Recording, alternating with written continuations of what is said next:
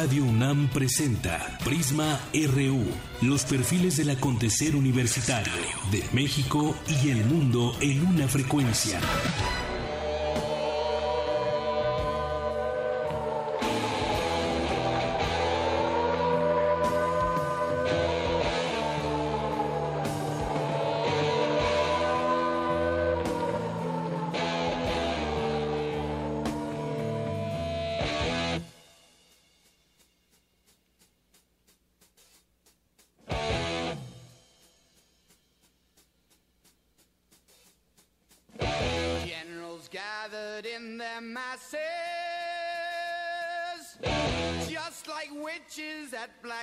Masses.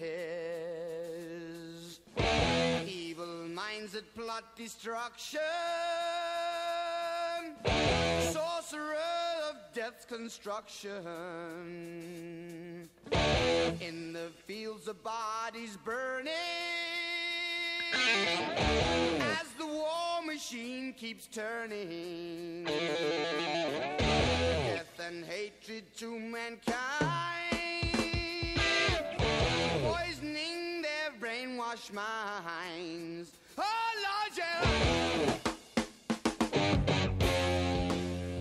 ¿Qué tal? Muy buenas tardes. Gracias por acompañarnos aquí en Prisma RU por Radio UNAM. Y arrancamos hoy con Black Sabbath, esto que se llama War Pigs, porque es el cumpleaños del baterista. Cumple hoy 68 años y él se llama Bill Ward.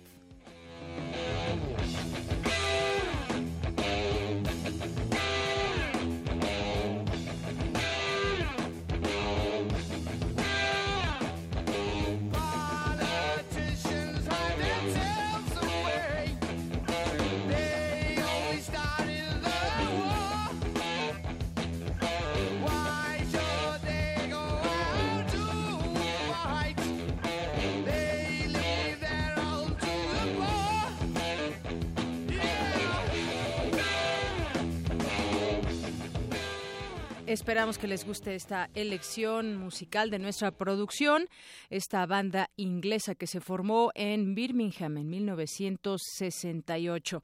Y bueno, pues hoy tenemos un programa con muchas entrevistas que le estaremos presentando a lo largo de esta emisión. Entre ellas vamos a hablar de el tema de los migrantes. ¿Qué pasa cuando los migrantes son deportados de Estados Unidos a México? ¿Qué les espera de este lado? Vamos a platicar con dos migrantes aquí en el estudio también y qué está haciendo el gobierno de México también en este en este sentido para apoyarlos. Hay programas que se anunciaron en el que se supone les darán oportunidad de trabajar aquí. Cada historia es diferente, cada migrante tiene su propia historia. Ya platicaremos, conoceremos dos historias. También estaremos platicando sobre pues las inundaciones ayer aquí en la Ciudad de México. La zona sur fue pues de las más afectadas. Platicaremos con eh, alguien del gobierno capitalino que nos diga qué pasa con las con el drenaje de la Ciudad de México. Ahora en esta ocasión pues le afectó al eh, sur de la ciudad. También estaremos platicando sobre el tema desafortunadamente de la violencia que hemos venido dando seguimiento. El caso de, de Reynosa es un caso emblemático porque ya lleva varios días eh, con eh, balaceras, con pues incluso los niños no pueden ir, no pueden ir a la escuela y hay una serie de pues un código que se activó también allá en Reynosa, Tamaulipas. ¿Qué está sucediendo en esta zona? Ya también comentaremos sobre este tema. Y se acuerda que durante la semana platicábamos de los cobros de comisiones por parte de los bancos, que cada vez que usted va al banco, si no es su banco o si ya lo utilizó más de cierto número de veces, pues entonces le cobran una comisión que asciende a miles, a miles de, de pesos, millones de pesos. Ya platicaremos con el titular de la Conducef, Mario Di Constanzo. Esto, entre otras cosas que le platicaremos hoy aquí en este espacio, y las nuevas medidas que se pretenden de verificación de autos dos veces por año. ¿Usted qué opina? ¿Ya las leyó? ¿Ya sabe de qué le estamos hablando? Pues si no, quédese con nosotros aquí en el 96.de FM que le estaremos explicando. Mientras tanto, pues arranquemos con nuestro resumen informativo. Portada RU.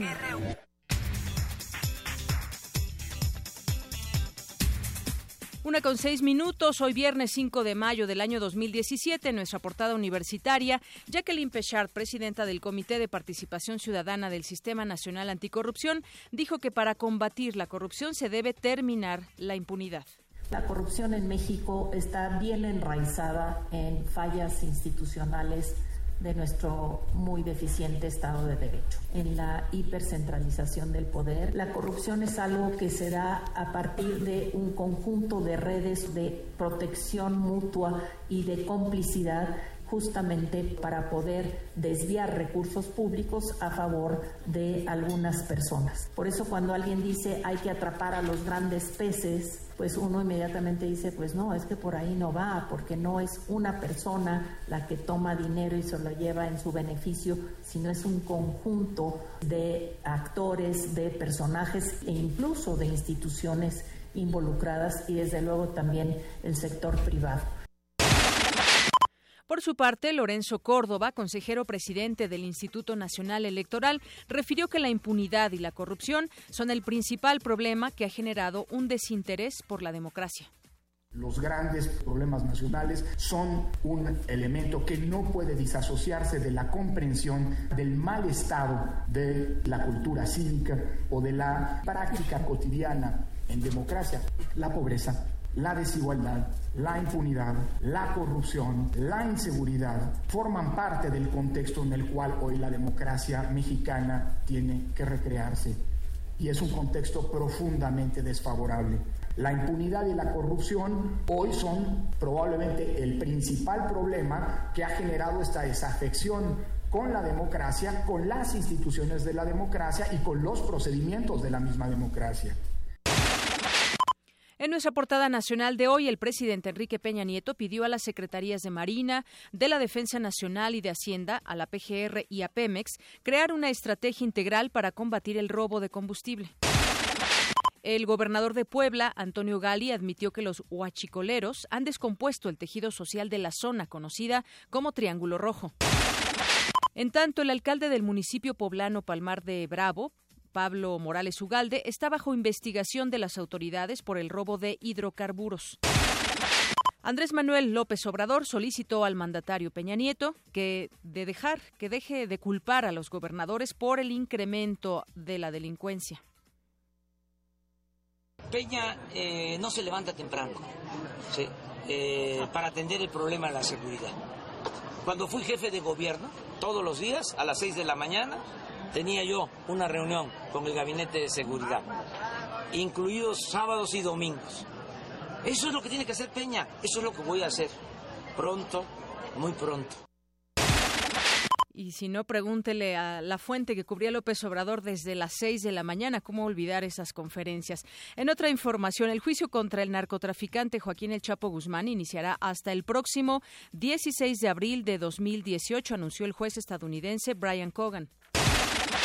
La Fiscalía Especializada para la Atención de Delitos Electorales investiga al PAN en Coahuila y el Estado de México por el pago a promotores del voto a favor de sus candidatos a la gubernatura.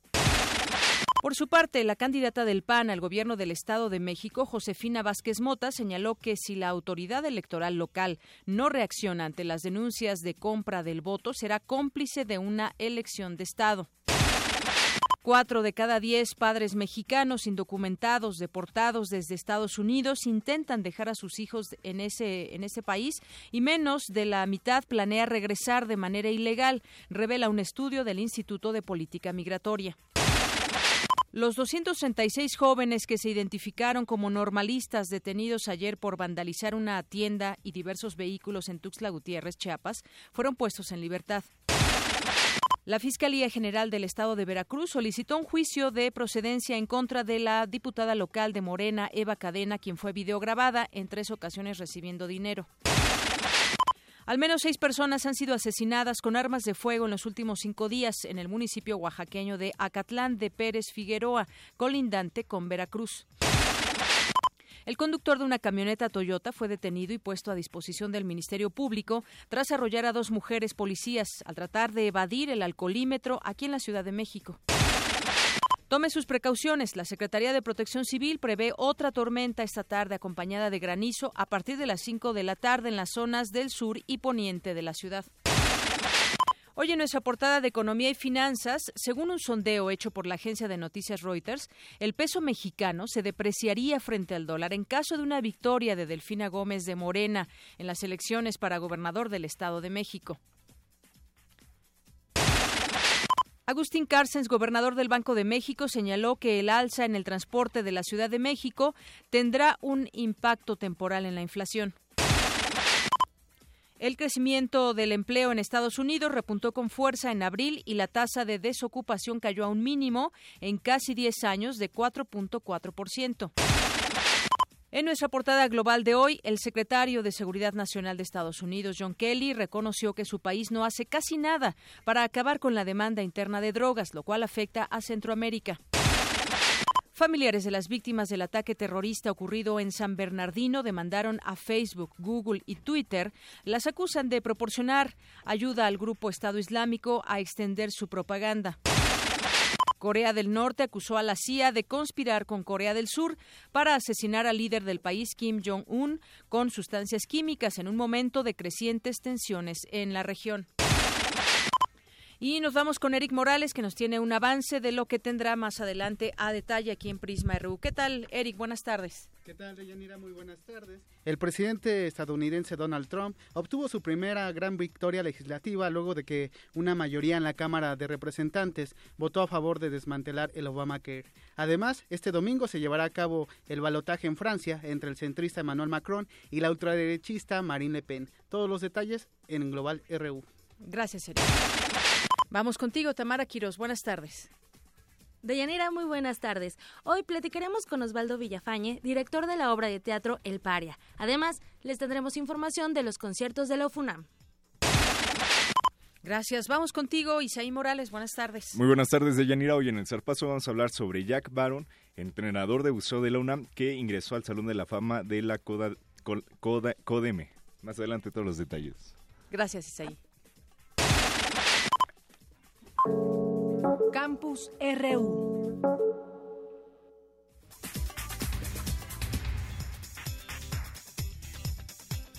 Bien, entramos a Campus RU y además, bueno, pues tenemos eh, esta información. Radio UNAM lamenta el fallecimiento de Carlota Villagrán, actriz de teatro universitario, cine y radio, quien fuera también productora, guionista y locutora memorable de esta emisora. Expresamos nuestras más sinceras condolencias a su familia y amigos. Descanse en paz, Carlota Villagrán.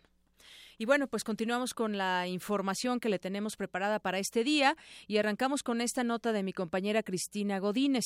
Hoy se cumplen 88 años del movimiento estudiantil por la autonomía de la Universidad Nacional Autónoma de México y mi compañera nos cuenta cómo se dio. Adelante, Cristina, buenas tardes. Hoy se cumplen 88 años del movimiento estudiantil por la autonomía de la Universidad Nacional de México. En los primeros meses de 1929, las modificaciones a la evaluación en la Escuela Nacional de Jurisprudencia y la propuesta de un nuevo plan de estudios en la Escuela Nacional Preparatoria causaron el descontento de los alumnos. Ante la falta de acuerdos con las autoridades, el 5 de mayo de ese año los estudiantes se declararon en huelga. Los inconformes elaboraron un pliego petitorio en el que además de exigir la renuncia de directores y la destitución de funcionarios, pedían la autodeterminación de la universidad. En las protestas estudiantiles de aquel año tuvo una participación destacada Alejandro Gómez Arias, quien después, en 1937, fue el primer director de Radio UNAM. De la importancia de este movimiento habla la maestra Lourdes Chejaibar, investigadora del Instituto de Investigaciones sobre la Universidad y la Educación. Este 5 de mayo celebramos el inicio, conmemoramos el inicio de un movimiento que finalizó en el otorgamiento de la autonomía a la Universidad Nacional. El presidente Emilio Portes Gil recibió a los estudiantes el 29 de mayo, escuchó sus peticiones y para resolver el conflicto propuso la autonomía universitaria. La Cámara de Diputados aprobó el proyecto de ley orgánica y fue ratificado en el Senado de la República. El 9 de julio fue promulgada la ley y el 11 de julio terminó la huelga estudiantil. Lo interesante de este periodo en la historia de nuestra casa de estudios es que la autonomía, que es un valor consustancial a la Universidad Latinoamericana, es un principio, una serie de principios o de rasgos y valores vinculados por lo menos con cuatro elementos que tienen que ver con la dirección democrática y la toma de decisiones en la que participan académicos y estudiantes, está vinculada con la capacidad y libertad para organizarse, para definir sus procedimientos, sus normas y para administrar su patrimonio y por lo tanto promueve la libertad de cátedra, de investigación, la extensión de la cultura y la responsabilidad social de la universidad. Para Radio UNAM, Cristina Godínez. Gracias, Cristina. Muy buenas tardes. Vamos ahora a enlazarnos vía telefónica con el maestro Onofre Sánchez Menchero. Él es director general del Museo Iconográfico del Quijote. ¿Qué tal, maestro? Bienvenido. Buenas tardes. ¿Qué tal? Buenas tardes, mucho gusto y como siempre gracias a Radio UNAM. El gusto es de nosotros. Y bueno, yo quisiera que nos platique sobre esta edición vigésimo séptima del Coloquio Cervantino Internacional. Y como no, con todo gusto, de mira, eh, es el, eh, estamos ya por empezar el día 23 de mayo, este vigésimo séptimo coloquio Cervantino Internacional, que se ha llevado a cabo consecutivamente en todos estos años, y sobre el tema, obviamente, de Cervantes y el tema, pues, de la literatura cervantina. En esta ocasión eh, vamos a, tocar un tema que es como lo estamos planteando como un antecedente en la gran novela del Don Quijote de Cervantes, en, en la obra La historia verdadera de la conquista de la Nueva España, que todos sabemos que escribió Bernal Díaz del Castillo y que será como un antecedente de, como una novela que antecede esta otra gran novela Don Quijote que se escribió pues más o menos 60 años antes de Don Quijote. Y también estamos en ese sentido invitando a, varios eh, investigadores y escritores de Argentina, de Francia, de España, de Alemania, de México, desde luego, y entre ellos viene el doctor Christian Duverger, que escribió hace aproximadamente tres, cuatro años una, un libro muy interesante que se llama Crónica de la Eternidad, donde está planteando que la autoría de esta historia verdadera fue escrita por Hernán Cortés y con varios elementos que fundamenta y que van a ser tocados también dentro de este coloquio como antecedente a la obra de, de Cervantes, porque lo que sí sabemos es que Cervantes tuvo en sus manos dos o tres de las cartas de relación que escribió en su época Hernán Cortés dirigidas a, Carlos V. Eh, entonces sí supo de esta parte de Hernán Cortés, lo que sí ya no tuvo en sus manos porque se publicó después de la muerte de Cervantes esta historia verdadera escrita por Bernal Díaz. Muy bien. Eh, ¿Qué día se efectuará este coloquio, maestro? Esto se va a realizar aquí en la ciudad de Guanajuato, en el campus de, eh, de la universidad, eh, del día 23 al 26 de mayo. Eh, va a estar compuesta por 15 conferencias magistrales, una, una mesa última de, de conclusiones y además acompañado de lo que hemos llamado jornadas artísticas cervantinas, que en esta que en este caso vamos a tener la representación de una obra de teatro hecha por el autor mexicano Horacio Almada. Es un tema sobre es una recreación del tema cervantino, además de que representaremos eh, los entremeses cervantinos que realiza la el Teatro Universitario de aquí de Guanajuato. Y por último tendremos un concierto de clausura del grupo del ensamble Bonafé, que va, a ser música inédita del virreinato mexicano. y todo esto es entrada libre y están invitados todos, ojalá que nos puedan acompañar. Y pues creo que va a ser un tema muy interesante, polémico también, y con toda esa actividad artística alrededor. Muy bien, pues sí, efectivamente alrededor del mundo pues son muchas las jornadas, los seminarios, los coloquios que anualmente se celebran sobre el cervantismo, pero se habla de que no hay otro como este este coloquio que se lleva a cabo y como ya usted dijo, van a ser eh, estos cuatro días donde podemos encontrar conferencias magistrales, incluso hay una presentación de libro, un par de jornadas artísticas, como usted bien nos dice, y entre sus ponentes ya nos dijo va a estar Cristina eh, Christian Duverger. sí. Duverger, ajá, y entre otros algunos que estarán, pues obviamente engalanando este este coloquio allá en Guanajuato. ¿Algo más que usted quiera agregar, maestro? Pues bueno, sí que este este coloquio sí se ha convertido y dicho por los propios cervantinos españoles en un evento pues de primer nivel a nivel internacional y creo que el esfuerzo que se ha hecho aquí por parte tanto del gobierno del estado de Guanajuato como de la Universidad eh, de Guanajuato y la Fundación Cervantina de México, pues sí se ha hecho un esfuerzo grande para que esto continúe y se pueda difundir la, la obra de Cervantes y todo lo que conlleva en cuanto a literatura y arte y conocimiento del mundo hispanoamericano. Muy bien, pues ahí está. Yo le agradezco mucho que nos invite a este coloquio que se llevará a cabo del 23 al 26, de mayo. Muy bien. Pues muchas gracias, ¿eh? y como siempre, gracias a Radio UNAM. No, gracias a usted. Y bueno, por supuesto, recomendar que no se pierdan el Museo Iconográfico del Quijote. Exactamente, que tendremos también una exposición eh, ad hoc al tema. Hicimos de la curadu una curaduría que enfatiza el tema del mestizaje. Muy bien. Bueno, pues le agradezco mucho, maestro. Pues muchas gracias a ustedes, ¿eh? Como siempre a sus órdenes. Gracias, buenas tardes. Fue el maestro Onofre Sánchez Menchero, director general del Museo Iconográfico del Quijote.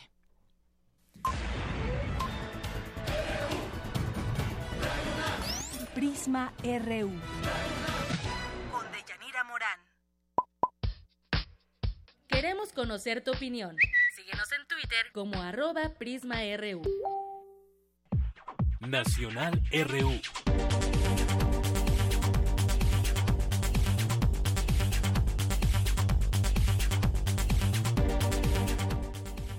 Bien, pues como les habíamos dicho al inicio del programa, estaríamos platicando aquí con algunos eh, migrantes que han sido deportados y por supuesto también está la doctora Eunice Rendón, fundadora y directora general de la Agenda Migrante y fue directora del Instituto de Mexicanos en el Exterior. Bienvenidos, doctora Eunice, bienvenidos también ustedes, que son Israel Concha y Luis Fernando Ortiz. Hola, muchas gracias por la invitación. Bueno, pues yo creo que es importante escuchar las voces de, los tres, eh, de parte también del gobierno, las actividades, los programas, el ofrecimiento que se hace a quienes vienen de eh, Estados Unidos a México.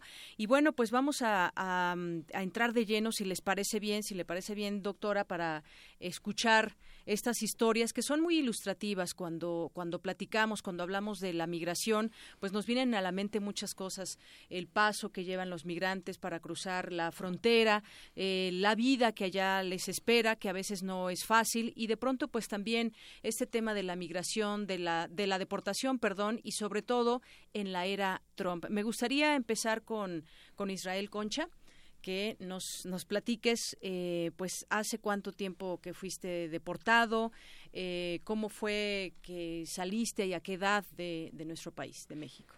Claro que sí. Yo eh, salí de México a los dos años. Mi familia me llevó al estado de Texas desde que tenía dos años. Ahora, ¿Eres originario de? De la Ciudad de México. Muy bien. Viví allá 36 años. Tengo un récord criminal limpio. Y es más, como yo era indocumentado, siempre lo supe, eh, tuve la oportunidad de poder abrir una empresa. En otras palabras, tenía una empresa de transportación y yo empleaba a ciudadanos americanos para, para que ellos pudieran tener un futuro, ¿no? Después, ah, hace dos años fui deportado y mi único error fue pasarme un alto. No pude comprobar que yo tenía, ah, eh, que era legal en Estados Unidos, no tenía licencia y ahí es donde empezó mi pesadilla pero nos dice que nos dices que desde los dos años estás allá no hubo manera de que tuvieras ya los papeles de manera legal en Estados Unidos eh, sí las, las tener la nacionalidad pues después de tantos años yo no imaginaría no sobre todo si quieres hacer las cosas bien desafortunadamente el sistema de inmigración eh, está roto eh, te puedo comentar que yo crecí con mis tíos y mis primos, pero para mí son mis padres y mis hermanos. Desafortunadamente, por esa razón, que no son familia directa, nunca pude arreglar mi situación. Eh, empecé el proceso de inmigración, estuve en un centro de detención casi dos años y desafortunadamente terminé perdiendo el caso, ¿no? Y fui deportado a México en julio del 2014. Pero ahí continúa la pesadilla. En mi primer día en México, eh, sufrió un secuestro en la frontera. Entonces es una situación muy difícil, ¿no? Afortunadamente estoy aquí para contar mi historia, eh, pero no queríamos que esto le sucediera a otras personas. Entonces, afortunadamente, eh, formamos el Consejo Binacional junto con Eunice Rendón y otras asociaciones civiles, como es Dream in Mexico eh, y New Comienzos, ¿no? Red Viral también y Consejo Ciudadano. Y gracias a esto ahora podemos apoyar a personas repatriadas en situación de emergencia, desde buscarte un empleo, si eres una persona bilingüe, en menos de 24 horas tener una oferta de trabajo y al siguiente lunes puedes empezar a laborar con todos los beneficios de ley. Y aparte, recuerden la, la, situación psicológica. Muchas de estas personas han estado detenidos, han estado separados de sus familias y pues se necesita hacer algo aquí en México, ¿no? Entonces estamos haciendo muchas cosas bonitas junto con Eunice Rendón. Muy bien, muchas gracias Israel. Luis Fernando Ortiz, me gustaría que nos platicaras eh, tu historia, cómo es que llegas a los Estados Unidos, a qué edad, cuánto tiempo pasas allá y cómo o por qué es que te deportan a, México. Ok, perfecto. Este, yo me fui a la, a la edad de 10 años. Uh, mis padres me llevaron, si no fue decisión mía, fue de mis padres el irse. Me llevaron a los 10 años y estuve allá en lo que era Lexington, Kentucky, la ciudad se llama y Kentucky es el estado, este, estuve hasta los 22 años.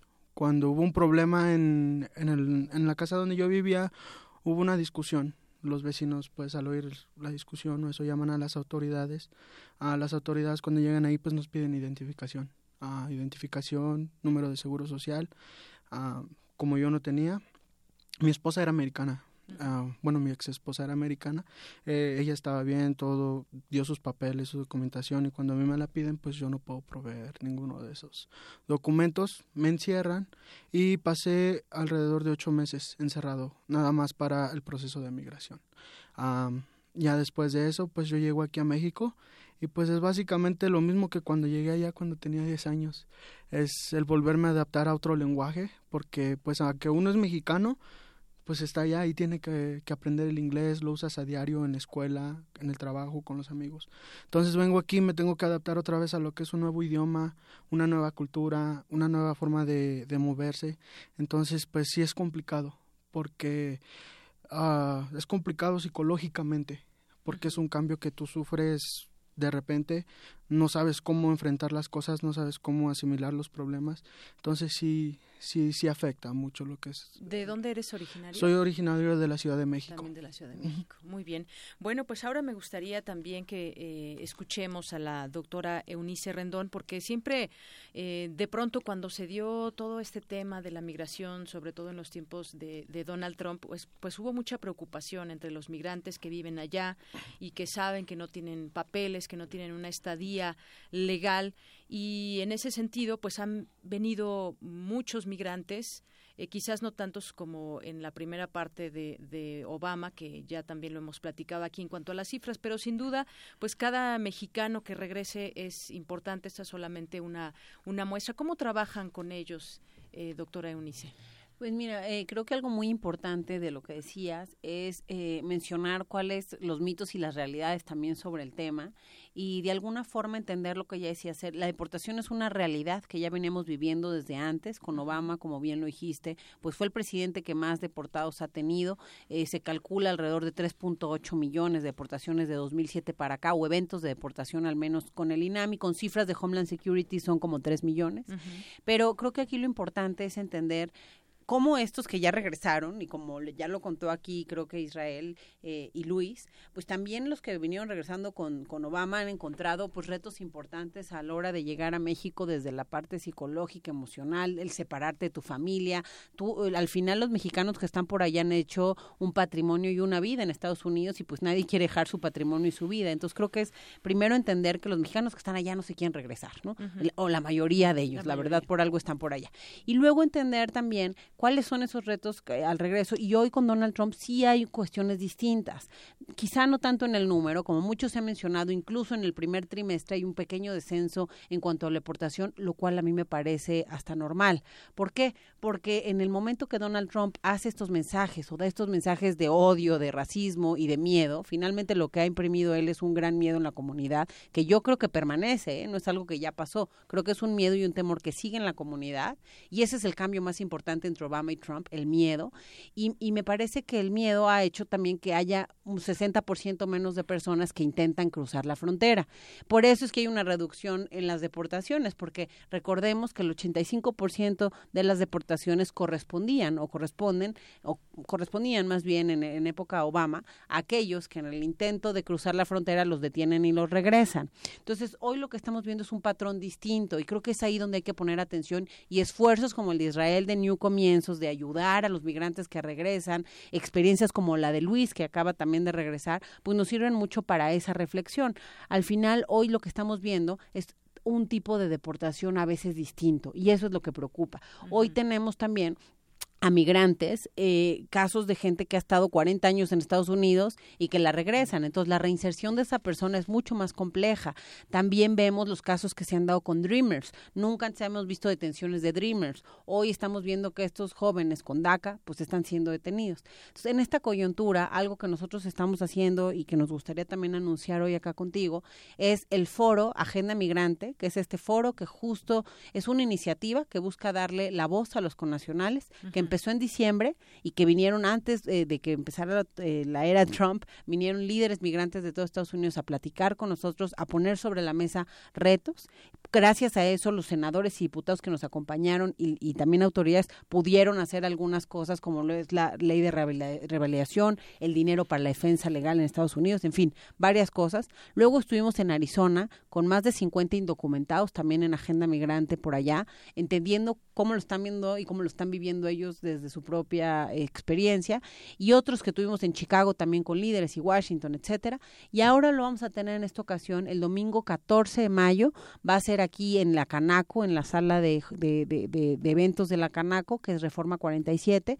Vamos a estar ahí desde las 10 de la mañana con un conjunto importante de migrantes deportados, quienes van a compartir su experiencia. Ellos son el actor principal dentro de nuestros foros siempre, hay que darle la voz. Vienen eh, moderadores pues conocidos, siempre son líderes de opinión eh, importantes que nos ayudan a moderar cuatro sesiones, van a ser, para entender uno, primero allá, cuando los detienen, el estar allá, las situaciones diversas que hay en ese contexto, luego el proceso de regreso a México, que como sabrás ahí también hay retos importantes. Si tú ves, muchos de los migrantes hasta tienen violación de sus derechos humanos al venir en un avión amarrado con cadenas, cuando a lo mejor lo que no tienes es una licencia de conducir.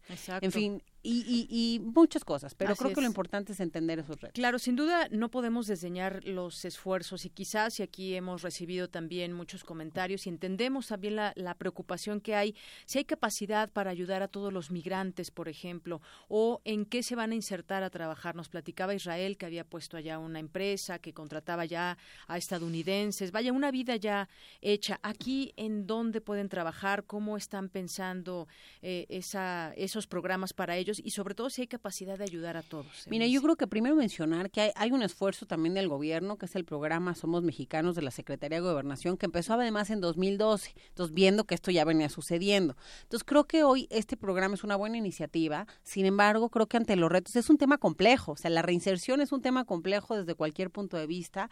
Eh, yo trabajo también en temas también de prevención de violencia y la etapa más difícil es la reinserción de una persona. Entonces creo que eh, al final hay que meterle un poquito más de, de, dimensiones, es decir, entender que todos los que regresan no son iguales, hay que ver las características, cuántos años estuvo allá, tiene familia aquí o no, es bilingüe o no, o sea, muchas cosas para poder saber cómo reinsertar a una persona y hacerle un caminito propio. Entonces, creo que eso es parte de las dimensiones que se le tiene hoy que dar también a este programa.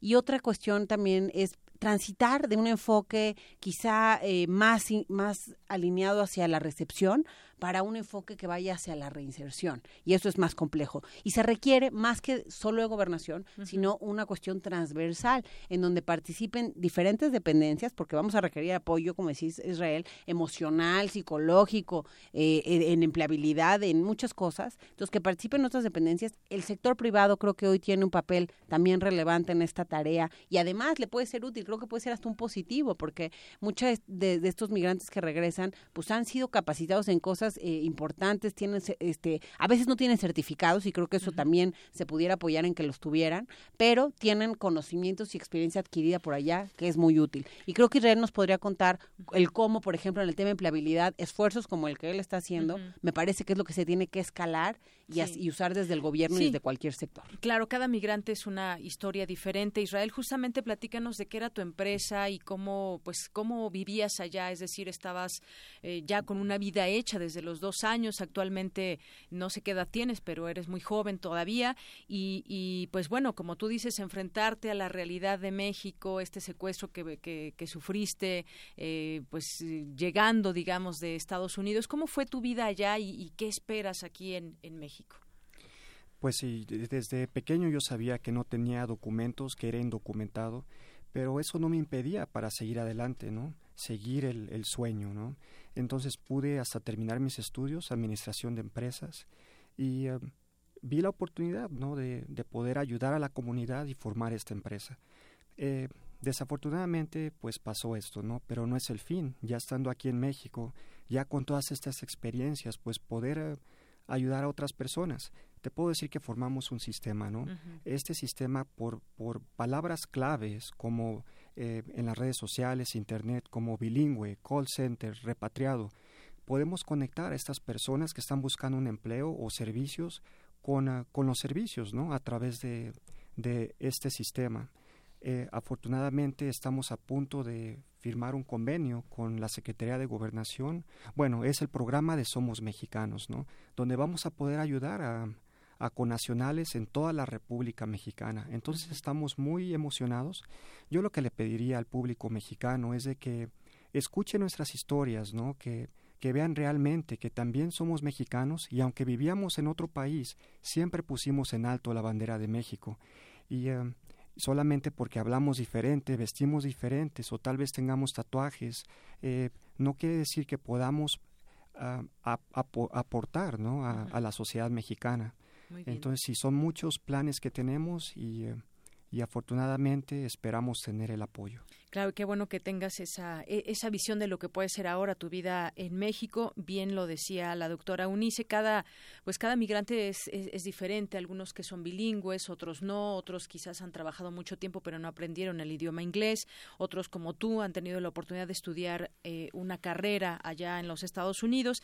Eh, tú, Luis Fernando, pues platícanos un poco de tus expectativas que tienes aquí en México y cuál, cómo fue tu vida allá. Ah, mi vida ya pues los primeros años sí fue medio difícil porque llegué nada más con mis padres y no traíamos el apoyo de nadie. Era nada más básica en sí nosotros mismos. Cuando llegamos a Arizona nos secuestran también este los los coyotes o los polleros. Nos secuestran, piden más dinero por nosotros. Llegó ahí, incluso esa vez también llegó migración, pero nos dejaron ir por, por cuestión de que era un caso criminal cometido contra nosotros. Ellos nos dejan no me acuerdo, yo solo me acuerdo haber llegado por Arizona, fue por donde llegamos, de este lado de la frontera, la verdad, no, no me acuerdo, solo me acuerdo que llegamos a Arizona, nos secuestran también, eh, pues ya se le llama a la policía por parte de un tío que teníamos allá, le llamó a la policía, se arregló todo ese problema, pero pues ahora sí, como digo, llegamos sin apoyo, a comprar carro, a comprar casa. Entonces mi madre y mi padre, pues los dos tenían dos trabajos. Ah, sí se puede hacer dinero allá, se puede salir adelante, pero también no nada más es de que llegas y ya está ahí, sino se tiene que luchar, se tiene que tienes que pasar demasiadas metas, aprender el idioma, acostumbrarte a la vida ya es algo muy difícil. También allá yo tuve la oportunidad de terminar mi preparatoria. Este también me estaba preparando en la carrera de administración de empresas y marketing desafortunadamente o era pues pagar mis gastos o seguir yendo a la escuela. Entonces tuve que dejar los estudios, eh, trabajé y pues estaba como este supervisor de obra en lo que era la, la construcción. pasa esto y yo llego a México Y aquí yo en México lo que yo espero es, es poder seguir adelante, que no haya límites, que, que no pueda hacer ciertas cosas por, por ciertas... Uh, por ciertos asuntos, sino que yo quiero salir adelante, yo quiero enseñarle a la demás gente porque la gente ya es está asustada, tiene pavor de regresar a su país. Y es algo que a mí como mexicano me dio vergüenza, ver que la propia gente está asustada de regresar a su país, por pensar de que no van a hacer nada, por pensar que no pueden hacer lo mismo que allá.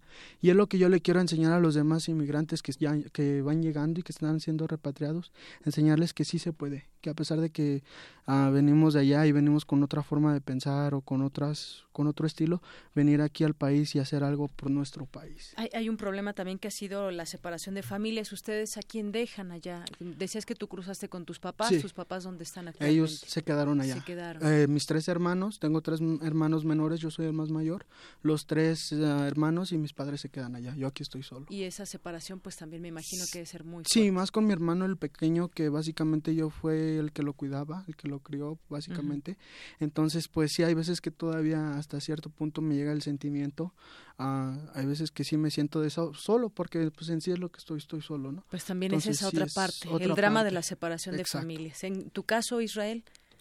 Pues sí, mi, en mi caso yo dejé familia, tengo un hijo de cuatro años que se llama Mason, pero cuando me detuvieron a mí, eh, mi ex esposa estaba embarazada, yo no pude estar ahí, ¿no? Por este problema de inmigración. Es más, en una corte fue cuando yo lo conocí y a la vez lo tenía tan cerca, pero también tan lejos, porque no, no se me permitía tocarlo, abrazarlo, ¿no? Entonces nos gustaría ver eh, que, que, el público mexicano vea ese lado humano, ¿no? De que todas las injusticias que se cometen contra los indocumentados, desde Estados Unidos por, eh, por tener que vivir en las sombras, por no tener un documento, hasta aquí en México, ¿no? De, de cierta manera ser discriminados. Muy bien.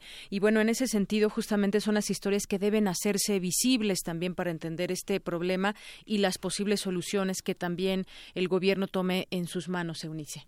Sí, yo creo que, eh, como lo decíamos, bueno, ya se viene haciendo un esfuerzo, hoy es momento de fortalecer ese esfuerzo, de subir a más gente en ese esfuerzo, que sea también sociedad civil. La parte social a mí me parece importante, yo que voy a muchas entrevistas también de estos temas, luego la gente también dice, oye, ellos ya se fueron, ¿por qué los ayudan tanto? Ayúdenme a mí. Entonces creo que hay que entender lo que es Israel, pues todos somos al final eh, mexicanos y al, y al final podemos ayudarnos unos a otros y no se trata solo de, viene una carga extra, sino como decíamos, hay mexicanos que tienen pues capacidades que han desarrollado por allá importantes que pueden ayudar en ciertos tipos de empleo.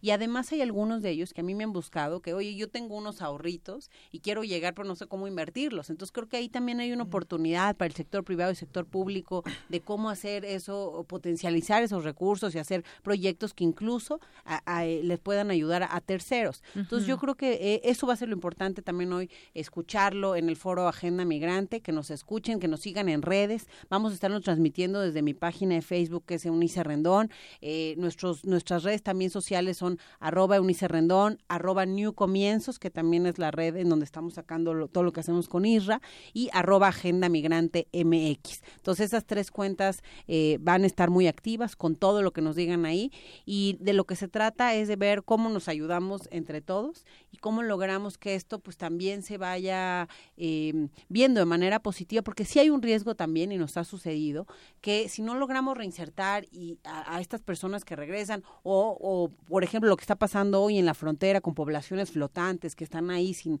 sin una verdadera tarea, etcétera, pues sí puede ser también que el crimen organizado se aproveche de esto y empiece a cooptar también gente eh, o, o, que la gente también, no, al no tener otra oportunidad, pues también vaya por ese camino. Entonces, creo que es muy importante tender la mano a ayudar y lo que se decía aquí, que estos programas vayan acompañados de una visión desde el propio migrante. A mí me parece que lo que decía Luis en cuanto a la mentoría y el acompañamiento es fundamental. La gente llega y, le sirve mucho escuchar a alguien que ya pasó por eso para pues motivarse y seguir adelante, porque de otra forma pues sí se vuelve un tema complejo, ¿no? Así es, bueno, son historias que, pues como decíamos, cada uno tiene que contar, cada migrante de los miles que se van todos los años de nuestro país a México y ahora pues también el tema de la deportación. Bueno, pues yo les agradezco mucho el que hayan compartido con nosotros sus historias, les deseamos lo mejor y que pues las cosas vayan para bien en México, que tengan una oportunidad y que también pronto se puedan reunir con sus familias, porque ese es un nexo que tenemos para, para toda la vida, ya sea que ellos puedan venir, ustedes ir, es una situación complicada, hay que decirlo, pero pues eh, me imagino que es lo que buscarán ustedes en algún momento, pues poderse reunir con sus familias. Gracias, eh, Israel, gracias, Luis Fernando. Muchas gracias. Muchas gracias. Y gracias a la doctora Eunice Rendón, que es fundadora y directora general de la Agenda Migrante y también fue, fue directora del Instituto de los Mexicanos en el Exterior y pues que sigan trabajando, doctora, para que eh, pues muchos de los deportados puedan contar eh, buenas historias de pues desafortunadamente de cuando son deportados, pero que puedan encontrar una, una, una oportunidad en México. Muchas gracias a ti por la invitación y que los empresarios que estén interesados también en estos migrantes que nos sigan ahí con New Comienzos para que subamos sus vacantes y puedan encontrar estos talentos. Claro que sí. Muchas gracias. Buenas tardes. Y bueno, vamos a nuestro Vox Populi, que en esta ocasión, eh, ¿cuál fue la pregunta que hicimos? Ahorita, a ver, díganme, ¿cómo, cómo puede, cómo debe, cómo puede apoyar el gobierno mexicano justamente a los migrantes?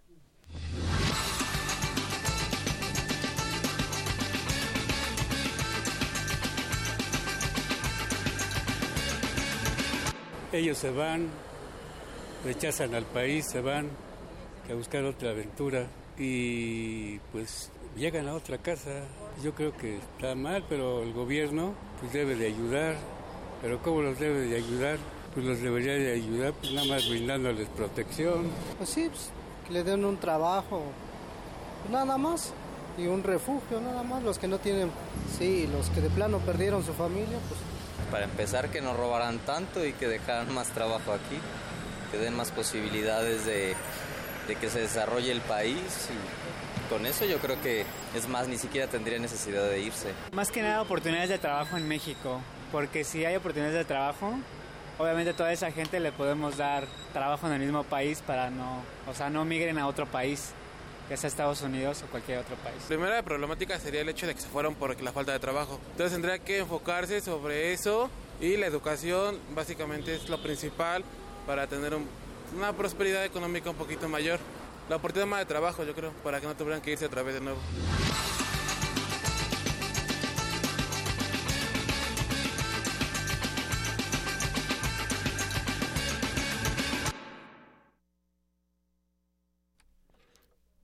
Continuamos. Prisma RU. Con Deyanira Morán. Para nosotros, tu opinión es muy importante. Síguenos en Facebook como Prisma RU. Queremos escuchar tu voz. Nuestro teléfono en cabina es 55 36 43 39. Una con 48 minutos. ¿Qué hay en nuestros temas nacionales en este día? Pues está lo que sucedió allá en Puebla, donde al menos hubo 10 muertos, cuatro de ellos militares, 11 heridos, 14 detenidos. Es el saldo de dos enfrentamientos entre integrantes del ejército que acudieron a la localidad de Palmarito, allá en Puebla, por el robo de combustible extraído por pobladores aductos de petróleos mexicanos y presuntos integrantes del crimen organizado. Ahí hubo un enfrentamiento, desafortunadamente Afortunadamente hubo bajas y bueno, se aseguraron ahí varias armas. Los hechos se registraron desde la noche del miércoles en dos eventos que ocurrieron dentro del llamado Triángulo Rojo, que es una zona identificada así por las autoridades para concentrar la mayor incidencia de ordeña de ductos. Y en este en esta última ocasión no había niños ni mujeres como en el primer enfrentamiento o en la primera ocasión que se resaltó desafortunadamente esta situación de que había niños y mujeres al frente y en esta segunda ocasión hubo pues los uniformados que repelieron esta agresión a balazos. Dejó como saldo estos dos soldados muertos, nueve lesionados. Y bueno, pues este operativo militar ocurrió un día después también del violento ataque a una familia en una carretera de Puebla, cuando ocho hombres mataron a un niño de dos años, violaron a la madre y a su hija de 14 años, luego les robaron su vehículo. Y aunque al principio se reportó como un asalto, luego surgieron sospechas y estas versiones de criminalizar también a las víctimas, que dijeron podría tratarse de una venganza entre guachicoleros. Bueno, el caso es que pues eh, la situación es fuerte allá en esta zona, no solamente por el tema de el robo de el robo de gasolina, sino también el tema de la inseguridad en esta en esta zona. Pues ahí las autoridades esperemos que también tomen de manera muy seria esta situación en sus manos. Bueno, y entre otras cosas también, y pues siguen las eh, las eh, los dimes y diretas allá en el Estado de México, pero ahora, pues en, la, en esta situación el peso mexicano se depreciaría frente al dólar en caso de una victoria de Delfina Gómez. Esto que ayer comentábamos que parecería que los medios eh, tratan de ayudar o se vería eso, digamos, y llevémoslo al, al análisis. Digo, a final de cuentas cada quien puede tener su opinión o su decisión por quién votar, pero pues imagínense ahora, incluso en las notas, esta que hoy se publica en Milenio dice que el peso se deprecia frente al dólar en caso de una victoria de Delfina Gómez de Morena en las elecciones para gobernador del Estado de México, un bastión clave del Partido Revolucionario Institucional, según un sondeo también que hace la agencia de noticias Reuters, esta agencia internacional que consultó a 16 economistas, operadores y analistas. 14 de ellos prevén una baja para la moneda nacional que actualmente se cotiza en alrededor de 19 pesos por dólar si gana el Movimiento Regeneración Nacional, pues consideran que ello elevaría las probabilidades de que López Obrador resulte victorioso en las elecciones presidenciales de 2018. Pues, ¿cómo ve usted? Si gana Delfina, ¿se deprecia el peso? Bueno, pues vamos a continuar ahora con Cultura. Prisma RU. Un programa con visión universitaria para el mundo. Arte y cultura.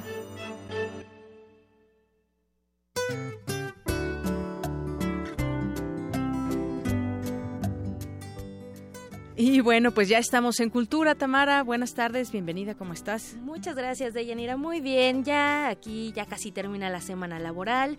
Cada vez está más cerca el fin de semana y qué mejor que pasar un momento agradable en el teatro. Ese mundo mágico que realmente a mí me encanta. Y hoy tenemos una primicia, un estreno. Por ello nos acompaña Osvaldo Villafañe. Él es director de la obra de teatro El Pare. Osvaldo, bienvenido. Hola, ¿qué tal? Mucho gusto. Muy buenas tardes. ¿No? A las dos. Muchas gracias y muy agradecido por la invitación aquí a Radio UNAM. Al contrario, empezamos con, con el principio, dirían. Todos los días eh, las personas nos enfrentamos a nuestros propios pensamientos de una u otra forma, vivimos con nosotros. Eh, ¿Por qué tomar el texto de El Paria para una obra de teatro? Justo por ello, justo por lo que estás comentando, todos tenemos eh, en nuestro interior, en nuestro foro interno, en nuestra mente, cuestionamientos, preguntas a nivel universal que nos estamos haciendo todo el tiempo, toda la vida, creo yo, ¿no? Dentro de ellas está este texto, que es de Augusta Strindberg, nos permite justo confrontarnos con estos pensamientos, con estos trenes de pensamientos que tenemos de manera profunda. Sobre todo, el texto está enmarcado en la culpa. ¿Y quién no ha sentido culpa de algo en algún momento en su vida? ¿Quién entre sus cuatro paredes y en su tren de pensamiento no encuentra algo que no ha hecho bien, ¿no? O, que no ha sido lo más fructífero en su vida. Y eso genera una culpa y una carga emocional eh, que está mermando constantemente el desarrollo de nuestra conciencia y el desarrollo de nuestros actos con quien compartimos la vida de manera externa el bien y el mal, de acuerdo también a, lo que nos marca la sociedad también, a lo que nos marca tal vez una religión, todo este, este encuentro. Totalmente, totalmente. En, en estos aspectos justos sociales de los que estás hablando, mi asistente, que es Jorge Gallegos, que se encuentra aquí también, él es etnólogo y él me ayudó muchísimo justo en esta parte que estás hablando de la religión, de eh, la culpa, cómo se genera a partir también del el siglo XIX en cuestión de... Eh, eh, de delimitar a los, las maneras o las eh, dinámicas que tiene el ser humano con la cárcel, ¿no? Entonces se termina como esta manera de, de, eh, juzgar o de castigar a las personas con el cuerpo y de alguna manera es delimitarlas a un espacio. Entonces quitarles la libertad en una cárcel, quitarles el sentido de vida en una cárcel. Y este personaje que es eh, XY, eh, que los plantea Gus Strindberg, eh, yo lo planteo como director justo, que es un personaje que está aislado completamente, que decide autoexiliarse en un solo lugar por esta culpa que tiene. Precisamente eso, ¿no? A veces nosotros nos metemos en una cárcel mental. O sea, no, no, tanto de espacio, sino de nuestro ser y de nuestro pensamiento. ¿Cómo inicia este proceso eh, para, para el montaje de esta obra? Además de, bueno, eh, conversar con un etnólogo para la guía, ¿no? Claro. Bueno, el montaje comienza eh, hace nueve meses. invito a uno de mis actores que es Manuel Rodríguez. Él es egresado de la Facultad de Bellas Artes en Querétaro. Eh, vi que es un hombre muy talentoso, un actor muy talentoso que tiene muchas ganas de encontrar eh, textos que realmente él quiere hacer con lo que él quiere hablar en, en su vida, ¿no? Y en eso me identifiqué mucho con él. A partir de ahí comenzamos a hacer un arduo análisis de texto ver obviamente el, el, momento histórico que estaba viviendo Strindberg, que me ayuda en este caso eh, mi asistente de dirección, ver obviamente muchos antecedentes que yo ya conocía de Strindberg, pero no tan profundamente para esta pieza específica que la termina de, de escribir en 1889, junto con otras piezas más. Y de ahí obviamente invito a mi otro actor, que es Mario Corona, con él estudié yo hace muchos años ya también en la primera generación de la escuela rusa del realismo psicológico. Y tenemos nosotros esta técnica eh, actoral por medio de maestros rusos que nos enseñan que hay que enfrentar un texto y enfrentar un personaje analizando de manera profunda su interior para poderla compartir con el público. ¿Qué, se va a encontrar el auditorio además de, este juego psicológico? ¿Qué más nos podemos encontrar en la obra? Bueno, el, el, al público a mí lo que me interesa realmente es dejarle una propuesta abierta a una respuesta. Que el público es muy inteligente y yo eh, pienso que cada quien agarrará lo que en algún momento sí quiero que toque alguna fibra de las personas que vayan. Eso para mí es lo más importante en el trabajo que realizo como actor y como director de teatro. ¿Qué se lleve concretamente? No lo sé. Eso es de cada una de las personas y de su individualidad y respetar la individualidad y el pensamiento de cada quien. Y a partir de algo, compartir, ¿no? Y empezar a cerrar vínculos entre todos. ¿Habrá un diálogo después de la obra o solamente eh, nos deja, nos vas a dejar así con esa reflexión que nos las llevemos a nuestra casa? Yo creo que los voy a dejar con esa reflexión al público. Lo que planteo es un eh, plantea dos personajes, un arqueólogo y un viajero que viene de América. Yo lo que hice con esta puesta en escena es que de alguna manera mis dos personajes que plantea Strindberg sean uno mismo. X es Y y Y es X. ¿Por qué?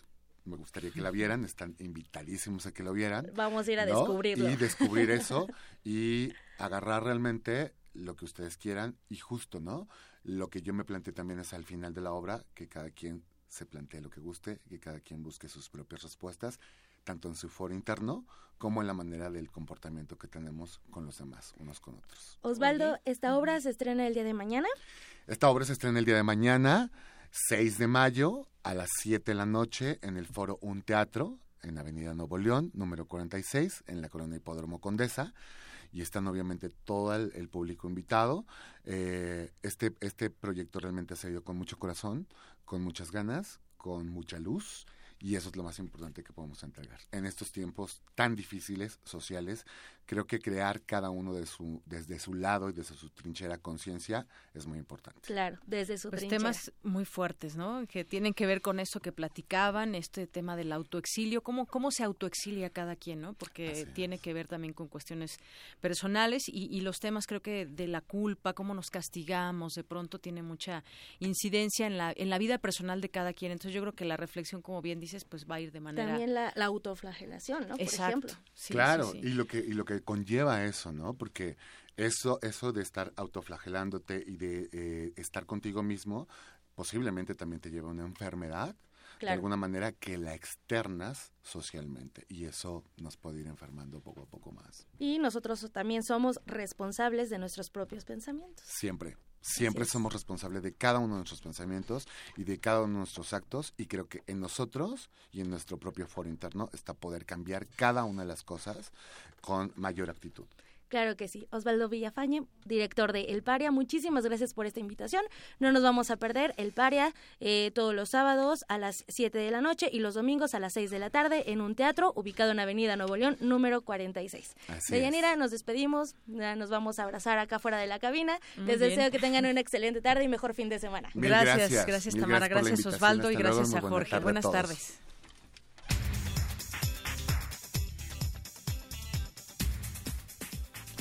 Sí. Gracias. Vámonos ahora al resumen, eh, al resumen de la primera hora de Prisma RU con Ruth Salazar. Adelante, Ruth. Gracias, Deyanira. Buenas tardes. Este es el resumen.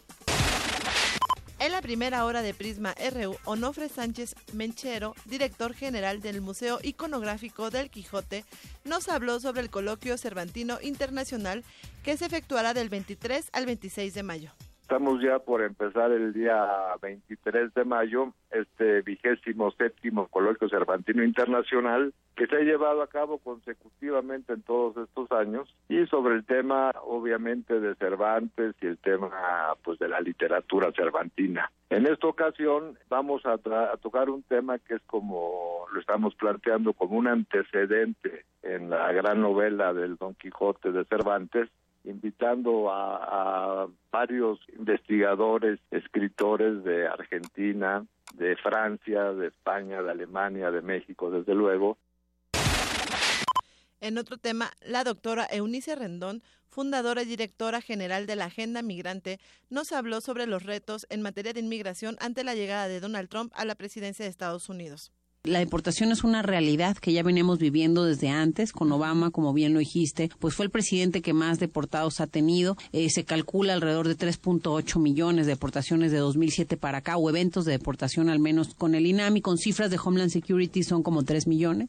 Pero creo que aquí lo importante es primero entender que los mexicanos que están allá no se quieren regresar, ¿no? Y luego entender también cuáles son esos retos al regreso. Y hoy con Donald Trump sí hay cuestiones distintas. Entonces, hoy lo que estamos viendo es un patrón distinto y creo que es ahí donde hay que poner atención y esfuerzos como el de Israel de New Comienzos, de ayudar a los migrantes que regresan.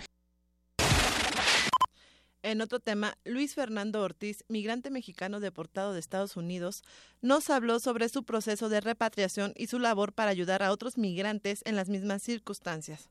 Empecé el proceso de inmigración, estuve en un centro de detención casi dos años y desafortunadamente terminé perdiendo el caso, ¿no? Y fui deportado a México en julio del 2014. Pero ahí continúa la pesadilla. En mi primer día en México eh, sufrí un secuestro en la frontera. No queríamos que esto le sucediera a otras personas. Entonces, afortunadamente, eh, formamos el Consejo Binacional junto con Eunice Rendón y otras asociaciones civiles, como es Dream in México y New Comienzos, ¿no? Quédense con nosotros. En la segunda hora de Prisma RU hablaremos con Mario Di Costanzo, titular de la Comisión Nacional para la Protección y Defensa de los Usuarios de Servicios Financieros, sobre los cobros de comisiones por parte de los bancos. Deyanira, hasta aquí el resumen. Gracias, Ruth. Muy buenas tardes. Vamos a hacer una pausa. Regresamos con más información aquí en Prisma RU. Tú eres los oídos y la voz de la universidad. Comunícate con nosotros. Correo de voz 5623-3281. Correo electrónico radio.unam.mx. Comenta en vivo nuestra programación. Facebook Radio UNAM. Twitter arroba Radio UNAM. XEUN Radio UNAM. Como los pulpos, los escritores son más sabrosos en su tinta. Una producción del Instituto de Energías Renovables de la UNAM. Lunes y miércoles al mediodía por el 96.1 FM. Radio UNAM. El día de hoy cobra relevancia la unidad y la fuerza que estamos demostrando. Estamos aquí para ocuparnos de lo importante, hablar de la política que México necesita.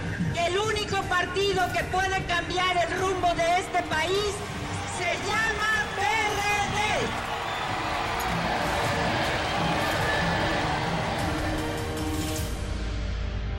PRD. Testimonio de oídas. Música nueva en voz de sus creadores. De sus intérpretes. Un autorretrato sonoro de la música de hoy. Escúchanos por el 96.1 de FM los martes y jueves a la 1 a.m. o en su retransmisión los sábados y domingos también a la 1 a.m.